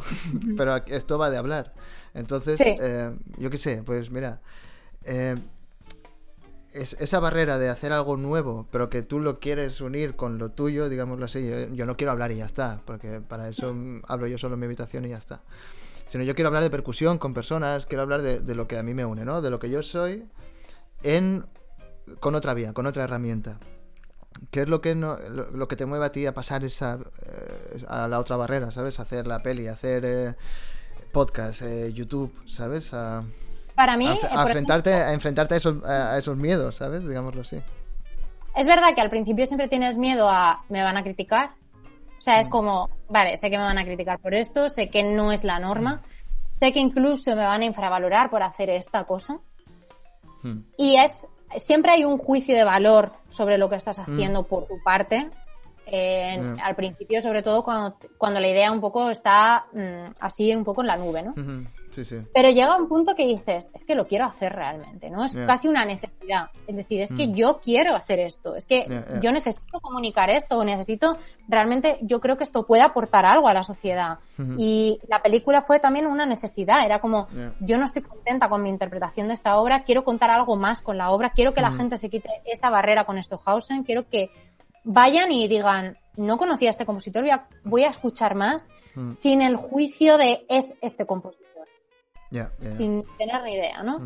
Y al final, muchas de las cosas es como una necesidad que yo misma me creo. Es como que al Mm. final necesito hacerlo. Y llega un punto, evidentemente tienes un juicio de valor y sabes las consecuencias que también eso puede traer, evidentemente. Pero llega un punto que es eso, dices, mira, pues esto soy yo. Si te gusta, Mm. fantástico, me alegro, muchísimas gracias por ver esto, escucharlo o lo que sea. Pero si no te gusta, pues ya hay otra gente que te ofrece eso. Yo no te quiero ofrecer eso. Mm. Yo creo que somos capaces de hacer, de pasar esa barrera, o sea, lo que está, exactamente lo que estás diciendo, cuando, eh, cuando ya tenemos una cierta, eh, ya vemos de alguna manera que va a estar bien, ¿sabes? Decir, Bueno, si- yo si no- tampoco tenía claro que YouTube iba a estar bien. O sea, yo al principio pensaba, bueno, igual van a salir un vídeo cutre y pff, yo qué sé, y no va a gustar, pero luego pensaba, joder, pero es que a mí me gustaría encontrar este vídeo en YouTube Claro, y no claro, está. claro, sin, sin el... Y no va a gustar, ¿sabes? Solo él, yo voy a hacer esto y voy a hacer un, un producto y que esté bien, ¿sabes? De alguna manera. Mm. Que es una mentira nuestra, quiero decir, que eso no se sabe, ¿no? Pero que cuando... eh, porque tampoco quiero hablar de este proyecto ni nada, si- sino simplemente de... Cuando estás convencido de que algo va a salir bien, ¿sabes? Lo típico que dices, hoy os voy a hacer tortilla de patatas a todos. Y no estás tú tampoco estás seguro de que esté buena ni que le vaya a gustar a todo el mundo y tal, pero ya te dice, bueno, hoy os voy a hacer y eso te, te mola y después sale una mierda, pero bueno. Pero tú crees, Pero tú en ese, claro, tú en ese momento crees, crees que te va a salir súper bien, ¿sabes? Sí, y creo que en el proceso de todas esas cosas también aprendes mucho. Hmm, Y creo que es una lástima que por miedo muchas veces dejemos de aprender cosas que igual nos pueden llenar o pueden aportar a alguien, ya no a ti solamente. Si no es una pena y muchas veces es miedo, pues eso, a ser juzgado, a que... Pero es que, vamos a ver, eh, al final nos subimos a un escenario y vamos a ser juzgados sí o sí. Habrá gente que... Claro, de eso va, gente- ¿no? De eso, De de eso va va la cosa, sí, sí, de eso va, de subir y... Sí. O que te aplaudan o que te tiren a los leones. eh, también va de, de, comuni- de- de comunicar, ¿no? Eso está claro, de la expresión. Sí, Pero sí. también va muy unido al buscar la aprobación, porque si fuera la expresión, yo qué sé, irías tocando, irías grabando, da igual, ¿sabes? Grabar discos, Hmm. por ejemplo, grabar eh, eh, cosas de media que, eso, pues tú lo subes y da igual, ¿sabes? De alguna manera, eso se queda ahí. Pero el subirse a un escenario sí que va muy unido al, al aplauso, a la aprobación, eh, claro, claro, claro, claro, lo necesitamos, Sí, ¿no? y además hay una cosa que odio de este tema de la aprobación, pero parece que como si no tienes la aprobación no, no puedes muchas veces subir un escalón. Y Ah, mm, mm. hasta te lo argumento un poco. Mm, En el sentido sí, de sí. que yo, por ejemplo, tenía la película, ¿no? Y yo confiaba en mi producto, me gustaba mi producto y yo lo vendí porque estaba segura de él. Y lo vendí a un festival de música de allí de Holanda. Y mm, la película estaba en proceso de ser grabada, pero sí que había alguna cosa. Yo les hice un dossier, básicamente, de la película. Y a mí me, o ya estaba grabada o algo así. Bueno, yo Mm. les mandé, me parece, el tráiler incluso, y un dossier con la peli y tal. Me dijeron, "Mm, no encaja en este festival porque no es nuestro concepto, porque no acaba de ser música, pero tampoco es una película, pero tampoco es teatro. Y yo entiendo que es un concepto Ya. un poco ambiguo que no entra en ningún lugar. Y yo, pues, lo entiendo y lo acepto y ya está. Ujú. Y entiendo que no es para todo el mundo. Ya. Pero justo como a las dos semanas o así, la película ganó un premio en Los Ángeles. Anda, qué chulo. Y entonces, Eso ya- inmediatamente. Eso ya, da un poco de poder, ¿eh? Eso da un poco de... Claro. Ahora, ahora sí, ¿no? Entonces, evidentemente, como todos, pues compartimos en Facebook pues las cosas buenas. No compartes el no me han cogido en este festival, compartes el que ganado. Ah, claro, claro. sí, sí, sí. Eh, y entonces, pues yo lo compartí, claro, y a los tres días me llegó un email de este festival que querían poner la película tres veces en el festival. Y dices, joder, era la misma película hace dos semanas que ahora, ¿no? O sea, Ya, pero lo haces, ¿no? Pero aún así lo haces. ¿O no lo hiciste? sí, claro que lo hago, pero Ah, claro, claro, porque claro, claro. la película la vas a mostrar, también, no nos Mm. engañemos, vas a ganar un dinero con eso, que también nos hace falta, porque yo de aire hasta ahora por el bien. momento no como. Mm, Y, Sí. mm, pero sí que tienes como esa dicotomía, a veces un poco, ¿no? De decir, Sí, sí, sí, sí. me dan ganas de decirte no. A decir, Claro, ahora pero no- no, ahora la claro. que no lo quiero poner soy yo. Claro, pero eso sería negarte a ti misma lo que tú quieres hacer, Exacto, que es mostrar la película. Claro, entonces tú dices, vale, quiero mostrar la película, me muestran esta plataforma mm, que es grande, pues voy a mostrarla, ¿no? Que es lo que, lo que yo quiero. Sí, sí. Pero por otro lado dices, qué triste es que hasta que no veas que tiene una aprobación por parte de un tercero. Vayas a meterla en tu festival. O sea, tú no te estás arriesgando a meter una cosa que no sabes si va a tener éxito. O sea, hasta que no te dicen es bueno, tú no crees en el producto.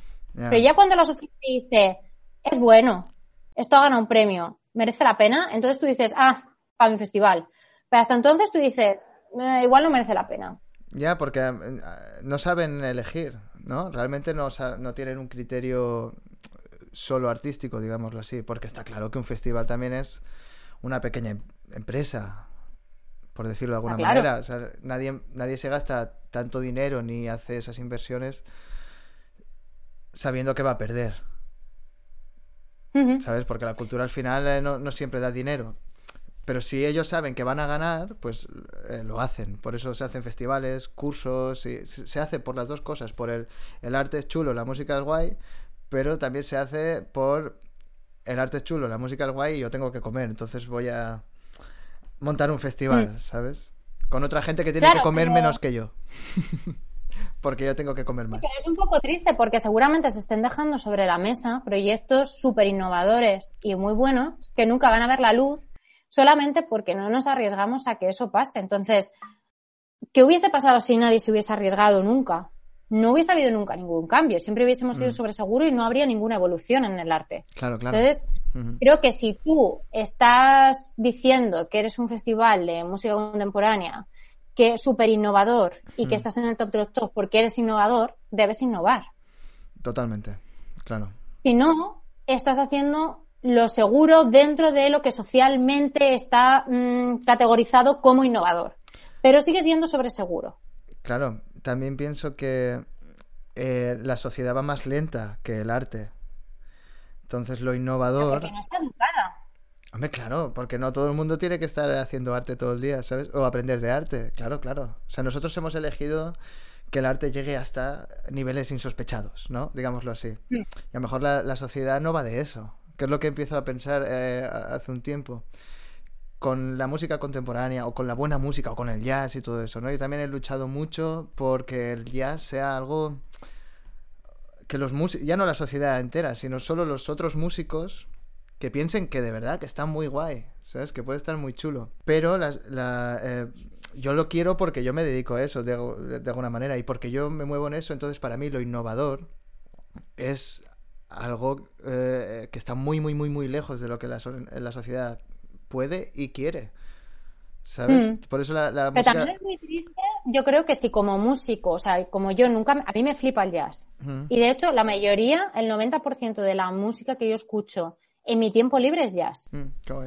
No escucho música contemporánea en mi tiempo libre. Claro, claro. Y- claro, claro. es que- ya se me va la olla del todo. listas enteras de Pero- Spotify de la mejor música contemporánea del 2021, ¿sabes? Sí, sí, sí. Sí, sí. Pero, no sé, creo que también tenemos que explorar y conocer otras vertientes. Y me parece un poco triste que, por ejemplo, en mi caso como percusionista, eh, no te pongas a explorar ni a escuchar ni a investigar un poco sobre otra vertiente que al final es de tu misma fricada y de tu mismo instrumento. Sí, sí, total. Como por qué no te da por ahí o, o por hacer algo, ¿no? Porque encima parte de nuestro repertorio clásico también está basado un poco en, en cosas de jazz, en Sí, muchos de los claro. casos. Entonces, Sí. Es que es lo mismo, como- es todo como- lo mismo, al final es todo Sí. lo mismo. Mm. Claro, entonces como, ¿por qué no te da por explorar eso? O sea, qué Hmm. triste, ¿no? ¿Por qué te limitas a A, B y C? teniendo un abanico de posibilidades, un arco iris fantástico. Ya, porque yo creo que muchos músicos se limitan a A, B y C. Pero porque n- no necesitan más que A, B y C. ¿Sabes? Pero entonces yo eso lo veo como la gente que va a un ministerio y trabaja, va a hacer su trabajo, sabe lo que tiene que hacer, lo tiene bajo control, va, toca, se va a su casa. Pero eso no es arte. Al final tú estás ejecutando, eres un ejecutante de tu instrumento. Sí, Igual sí, que el que es informático y sabe usar el ordenador a la perfección, va a la oficina, mete todos los códigos, mete todo lo que sea y se pira a su casa. Bueno, pues en nuestro caso, tú te has tirado X años estudiando, vas, tocas tu parte y te piras a tu casa. Pero entonces no estamos hablando de un artista, estamos hablando No. de, una, de un ejecutor. Bueno, sí, un, sí, un, eje- un ejecutor de arte, digámoslo así. Mm. ¿No? Pero que Pero ¿cuál también es la lo- diferencia? eh, O sea, al final nos estamos llamando todos artistas, pero realmente él no está creando nada. Está ejecutando una cosa técnica Claro. Mm. sobre un elemento en el que se encuentra cómodo. Igual nosotros podemos eh, abrir el concepto de arte. O de artista, no de arte, sino de artista. Igual podemos abrirlo. Y, e incorporar a esas personas también. Que son los burócratas del arte, digámoslo así, ¿no? De alguna manera. Que también se necesitan. Quiero decir, también... Sí, por supuesto. Y tiene que haber gente así, porque si no, Claro. mm, habría puestos de trabajo de que todos conocemos que no, no estarían cubiertos. Posiblemente. Vamos a- hacemos una lista, ¿no? Y- Realmente eh, las dos horas que llevamos hablando era para preparar este momento de hacer una lista de las personas a las que, que creemos que lo están haciendo mal. Y no, ya- yo tampoco pienso que lo estén haciendo mal, pero siento, no sé, yo tengo como, incluso te diría que igual lo están haciendo mejor, porque Mm. al final mm, no te complicas, tu vida es mucho más sencilla. Totalmente, que también está muy O bien. sea que igual lo están haciendo mejor, porque están seguramente ganando muchísimo más dinero que Sí. mm, los que nos la estamos jugando. Y mira, y están más felices Y viviendo sí, sí. Sí, sí, sí. Los domingos con la familia y la paella, que también estaría guay eh, querer eso, ¿sabes? De alguna manera. Claro, te quiero decir que, que es súper válido y que yo a veces digo, "Jo, ojalá fuese así, ¿sabes? Ojalá Ya. con eso me valiese, porque entonces mi vida sería mucho más sencilla, menos complicada. Sí, pero entonces no existiría el tía Kreis. No, claro. Para Bueno, exista- igual todo está inventado, igual llegaba un friki dentro de unos años y lo hacía. Sí, pero no ahora. No digamos No, no, así claro, claro. cuando yo cuando yo tenía que encontrarlo, porque al final esto es egoísmo puro. Yo me alegro un montón de que lo hayas hecho eh, por mí, porque es que, es que me encanta. Eh, me encanta el concepto, ¿sabes? Gracias. Sí, sí, eh, sí. Es que es así, lo diría aunque no estuviera. Se lo he dicho hoy a la, a la gata. Le he dicho, "Buah, mira, mírate esto, está súper chulo. sí, sí. Voy a hacer las tres preguntas. Vale. ¿Vale? Porque he, he tenido como un... eh, mierda, eh, quería preguntarte algo, no me he acordado y voy a lo seguro, que son las tres preguntas estas que hago al final. Que se, puede, se pueden hacer dos y después hablar, se puede, se puede hacer todo. Todo está abierto. Vale. Eh, la primera que me cuesta un montón hacerla porque yo creo que tampoco la he entendido yo aún, pero a base de preguntarla algún día yo creo que saldrá bien, es ¿qué te dirías a ti misma? O, eh, exacto, si tú ahora viajaras en el tiempo, por lo que fuera, y te encuentras a ti o te vas a dar clase a ti a los 18 años y des- Hmm. después la coges en un cuartito y le dices, mira, Nerea Vera de 18 años, esto que estás haciendo bien ahora, esto, lo que tú crees que tienes bueno en ti, no lo cambies. Eso está, eso ya está bien y que te lo, o sea, te lo agradezco porque aún lo tengo yo, ¿sabes? Yo que soy la Nerea Vera mayor y eso aún lo tengo y eso me ha venido bien. ¿Qué es lo que te dirías que ya estabas haciendo bien? Que tendría Yo que seguir lo que le diría bien. es que no dejen que se cuestione. Que se cuestione quién es. O porque yo muchas veces también pensaba que por el hecho de ser femenina, gustarme la moda, como que era peor percusionista, ¿no? Porque en principio, como la imagen del percusionista chica, en principio no es tan femenina o no está interesada por esas cosas o no le mueven otras cosas Mm. artísticas. Entonces, yo desde luego le diría que explore todas las artes Mm, y que no deje que nadie la cuestione en quién es. mm, ¿Qué es lo que hizo, no? Sí, yo me cuestioné mucho de realmente querré hacer percusión porque claro, me interesan otras cosas, o sea, igual no es esto. Em, luego llegas a la conclusión de que sí, pero te metes mucho en la parte que se supone que es la que esperan la gente de ti como percusionista, ¿no? Y acabas siendo el típico percusionista durante unos años hasta que dices, ah, la mierda, Mm. estoy frustrada, no es exactamente lo que yo quiero expresar Mm. con esto, no es...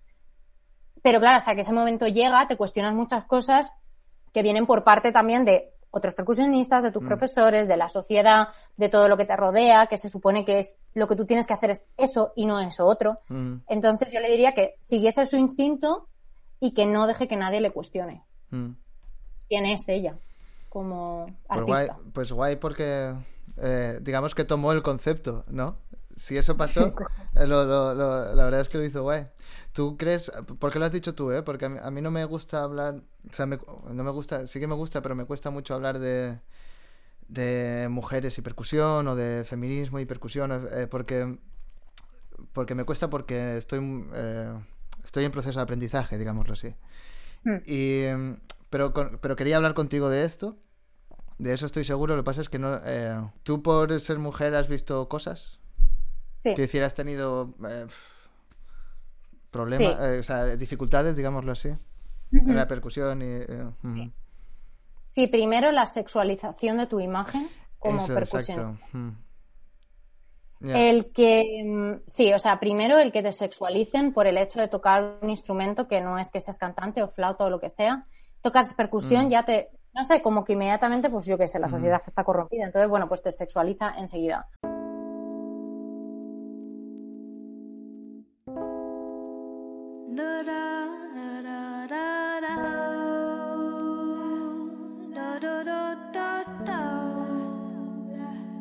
I don't wanna be a cigarette. I don't wanna be an ashtray. I don't wanna be a doormat. Don't wanna be ignored. All the Eh, O sea, tú, vas a- tú, tú das un concierto y es una cosa que tienes en la cabeza que yo, por ejemplo. O sea, yo sé eh, que si toco con- A mí eso no me toca, ¿no? Eso a mí no me ha tocado. Tener que ir a un concierto, tocar y que se me pase, me están sexualizando o no. Mm.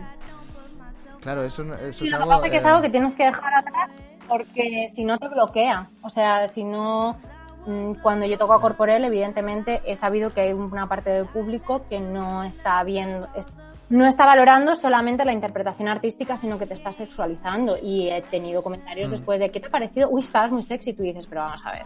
Si es que ahora Menuda mierda, ¿no? sé que la O sea, menuda mierda más grande. fantástico. Qué He fuerte. tenido comentarios Qué en fuerte. masterclass de tienes que ser igual de precisa que tu eyeliner. Que tú dices, eso tú no le dices. No me jodas, Tú no le dices a un tío, tío. tienes que estar igual de liso que tu camisa. No sé, no sé, no se me ocurre. Nada, nada, nada. Eso eh, eh, no, es, eh, no se te pasa ni por la cabeza, claro. Y a mí eso me ha pasado. Eh, un compañero mío me dijo que por qué no ponía un, un póster mío como con los labios rojos, con un modelito así un poco más sexy, que iba a venir más gente a mi concierto. Es como, ya, pero es que esa gente yo no quiero que venga a mi concierto. Claro, claro, imagínate, ¿sabes? Imagínate que, que vas a dar un concierto y están 200 tíos ahí eh, eh, eh, a, a- a saber, esperando que de ti, ¿sabes? Solo porque han visto el póster. No, no, es una locura. Mm. Es una locura que alguien te proponga eso, ¿sabes? Que alguien te proponga que vivas esa experiencia. O el dar por hecho que Sí, no vas a sí. tocar una mierda simplemente porque eh, pues vas más femenina vestida o porque en principio pareces más Mm. delicada o más tal y te tratan como si fueses de, de porcelana y tú dices que no soy de porcelana. No, no, claro. Y hasta que no tocas, o sea, es como que hasta que no tocas, no te toman en serio. Ya una vez que ya tocas, ya dicen, ah, claro, que eres percusionista. Pero hasta entonces piensan que vas a hacer cualquier mierda ahí encima del escenario y tú dices, "Eh, pues, vale, Mm. genial. Y lo triste es que es algo con lo que ya cuentas, ¿no? Con el factor sorpresa de la gente de, ay, no sabía que tocabas así. Tú dices, "Ah, gracias. Ya, bueno, claro, después de tantos años al final lo aprendes, ¿no? Aprendes que ese problema está, digámoslo así, que ese, Sí. Esa mierda la va- te va a volver a tocar a vivirla, ¿sabes? Va, voy a hacer esto y oh, el mismo problemilla este, bueno, problemón este, otra vez. Sí, es una sí. lucha, es una lucha constante porque es el si llevas tacones porque llevas tacones y entonces no sé qué. Y al final, a mí, por ejemplo, en tercero se me hinchó mucho con ese tema. Era como, "Uf, mira, yo ¿De estoy tacones? harta. ¿El qué? ¿De los No, tacones? no o de los tacones, o sea, del hecho de que sea femenina y percusionista, es como que no puede ir de la mano, ¿no? Que tienes que tocar chuminás si eres femenina. Y es como, mira que no. Y mm, Sí, sí. entonces, pues no, pero es verdad que yo siempre he tenido ese punto rebelde de alguna manera y lo he expresado de alguna manera, pues lo que yo te decía a través de la ropa. Entonces yo salía a tocar ribbons con tacones. Claro, que eso les da mucha más eh, razón. La, la razón, esa locura, es- esa razón inventada que ellos Mm. tienen, ¿no? Para, para ti es, una, es eh, la reivindicación y para ellos, por mucho que tú hagas, digámoslo así, para ellos están obcecados en eso. Sí, pero Ahora que hace está con tacones y no sé qué, aún pum, leña Sí, al un fuego, poco ¿sabes? como, no solamente puedo tocar la percusión, sino que encima le añado el Mm. factor de 10 centímetros de tacones. Puedo tocar lo mismo que estás tocando tú, pero en tacones, Que también hubiera sido más cómodo tocar por en supuesto. zapatillas. Claro, pero, pero Sí. No, pero sí que es verdad que la, la- la- la lucha tiene que estar, ¿no? Claro. Si no, no se cambian las cosas, claro. La lucha, eh, por, por pequeña o por grande que sea, da igual. Por extrema o por nimia que sea, la lucha tiene que existir. Si no, no se cambian las cosas. Sí, sí. O sea, eso- sigue pasando. Me ha pasado, por ejemplo, con la película, el signo de Acuarios es como Lolita, y a mí es un signo que a mí, o sea, como que no me representa mucho, ¿no? Pero sí que para mí era Lolita, entonces pues sí que salgo con la estética de Lolita. Y es un poco cansado que cuando terminas de, joder, ¿sabes? Me he pegado un año trabajando en esto, musical, visualmente y todo, para que te quedes con que, "Mm, la- me gusta mucho Acuarios, por la Lolita, no sé qué, y tú dices, ¿en serio? Ya, Te has quedado con eso. de, media hora de película te has quedado con que he salido de Lolita. Vaya. Eh, No te has enterado de nada. No, no has cogido nada. No te has enterado de nada. claro, pero bueno, es lo, es lo que. Digamos que es lo que tiene, ¿no? Eh, metes a YouTube, es eh, exposición pura. Mm. Digámoslo así, que es algo que. Claro, a- ahora me van viniendo ya todas las preguntas que había tenido el corte este, que ya te quería hacer las tres preguntas últimas, ya me han venido, ya, está- ya está, ya, ya está salvado el podcast. tranquilos, tranquilos, chicos. Eh, sí, exacto, exacto, exacto. La exposición. Em, yo creo que hay gente que le gusta... Es que claro, eh, decir que a alguien le gusta exponerse tiene una connotación negativa Mm. enseguida. Pero yo creo que de verdad hay gente que le gusta em, mostrar más de sí mismo, Mm. digámoslo así. La gente, está la gente tímida, ¿no? Y, y entre la gente tímida y los otros hay un montón de rangos. Pues hay gente que le, que le gusta también expresarse mostrando cosas suyas, ¿sabes? No mostrándose. Es que yo creo que el verbo reflexivo es el que tiene la connotación Sí. negativa. Pero, ¿tú crees eh, que bueno, es yo así? Un pienso que expongo la parte que a mí me interesa y que quiero exponer de mi vida. O sea, al final, en redes, en YouTube, expongo la parte que a mí me apetece. Eso realmente a lo mejor es un 10% de mí. Mm, expongo la parte que a mí me interesa exponer, la parte que de alguna manera quiero hacer visible, pero hay mucha otra parte que evidentemente no voy a contar.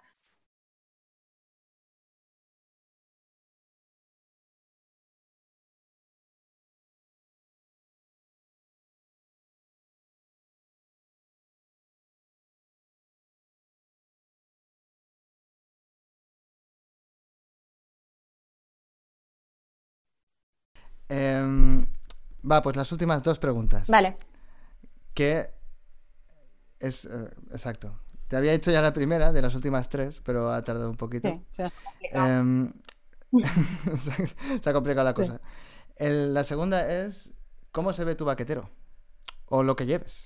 O sea, cómo- eh, no el baquetero que tienes tú por baquetas, sino qué es lo que tú llevas en el próximo proyecto que tengas o lo que estés haciendo ahora, cómo se ve tu baquetero. Pues depende. Eh, esta semana que viene va a ser una pandereta. Eh, después, Pero vas a, claro, vas, vas a llevar eh, la pandereta en una mochila o vas a llevar la pandereta bolso. rollo bolso que estaría... Ah, vale. Porque yo creo que tiene una forma muy guay como llevarla para como bolso. Mm, Yo la meto en el bolso o Solo la la llevo como bolso, sí. Y depende del proyecto, Mm. pues a veces la meto en el bolso las baquetas, otras veces tengo un baquetero más pequeño, otras veces el típico de Mike Walter, yo qué sé. Mm. En función del proyecto, en realidad. O sea, esta Claro. semana es una pandereta, la semana siguiente es un montón de baquetas. Y realmente Ujú. eso depende un poco de, del proyecto y de, del día. Sí, sí, sí. Es una pregunta que hago porque de verdad cada uno es muy diferente. Sí, o sea, yo sí que si tengo un proyecto que no sé muy bien qué baquetas voy a tocar o lo que sea, pues entonces sí que mm, me llevo un poco de todo y ya está. Mm. Que, pero Exacto. depende un poco del proyecto. O sea, no tengo como, mm, seguro me voy a llevar estas. Y el iPad, súper importante, el iPad y el pedal de Bluetooth. el pedal de Bluetooth? Claro, para pasar las páginas. Ah, ya estamos ahí. El futuro ya muchísimo llegó. tiempo. Yo tengo el iPad desde que terminé la carrera, que ahí meto toda la... No lo uso para otra cosa más que para meter las partituras y tengo el pedal de Bluetooth para cambiar las... Ostras, no, he conocido nunca a nadie que tenga un pedal de Bluetooth. ¿No? Te hago la última... Sí, sí, te hago la pregunta y te dejo que el perro ya está nervioso. Espérate, le voy a, le voy a Eh, meter en... aquí- Le voy a sacar de la habitación porque si no, no nos va a dejar.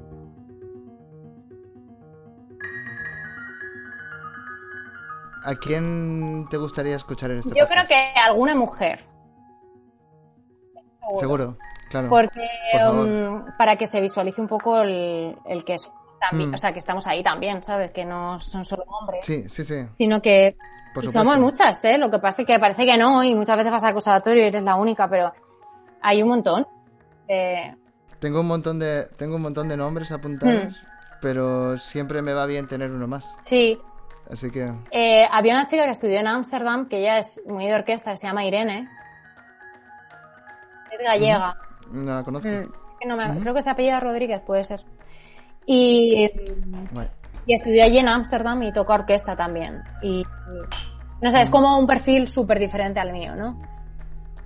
Pero sí, y luego, bueno, yo a ella no la conozco personalmente, pero está en la orquesta de Bilbao, Actea. Actea me la recomendó ya Conrado. Hmm. Qué guay. No Sí, sí. Pero me alegro de que me venga. Me alegra de que me venga de dos fuentes. Porque así es como, vale, pues lo tengo que hacer, lo tengo que hacer. Sí. Bueno, déjame. eh, voy a cortar y. Porque esto es. eh, sí, y así, porque ya están las tres preguntas, ya no tenemos nada más que hacer. Vale. Guay, pero eh, muchas gracias. Nada, De verdad, por la conversación. Está genial. Qué guay, qué bien. Pues nada, nos vemos en el próximo podcast.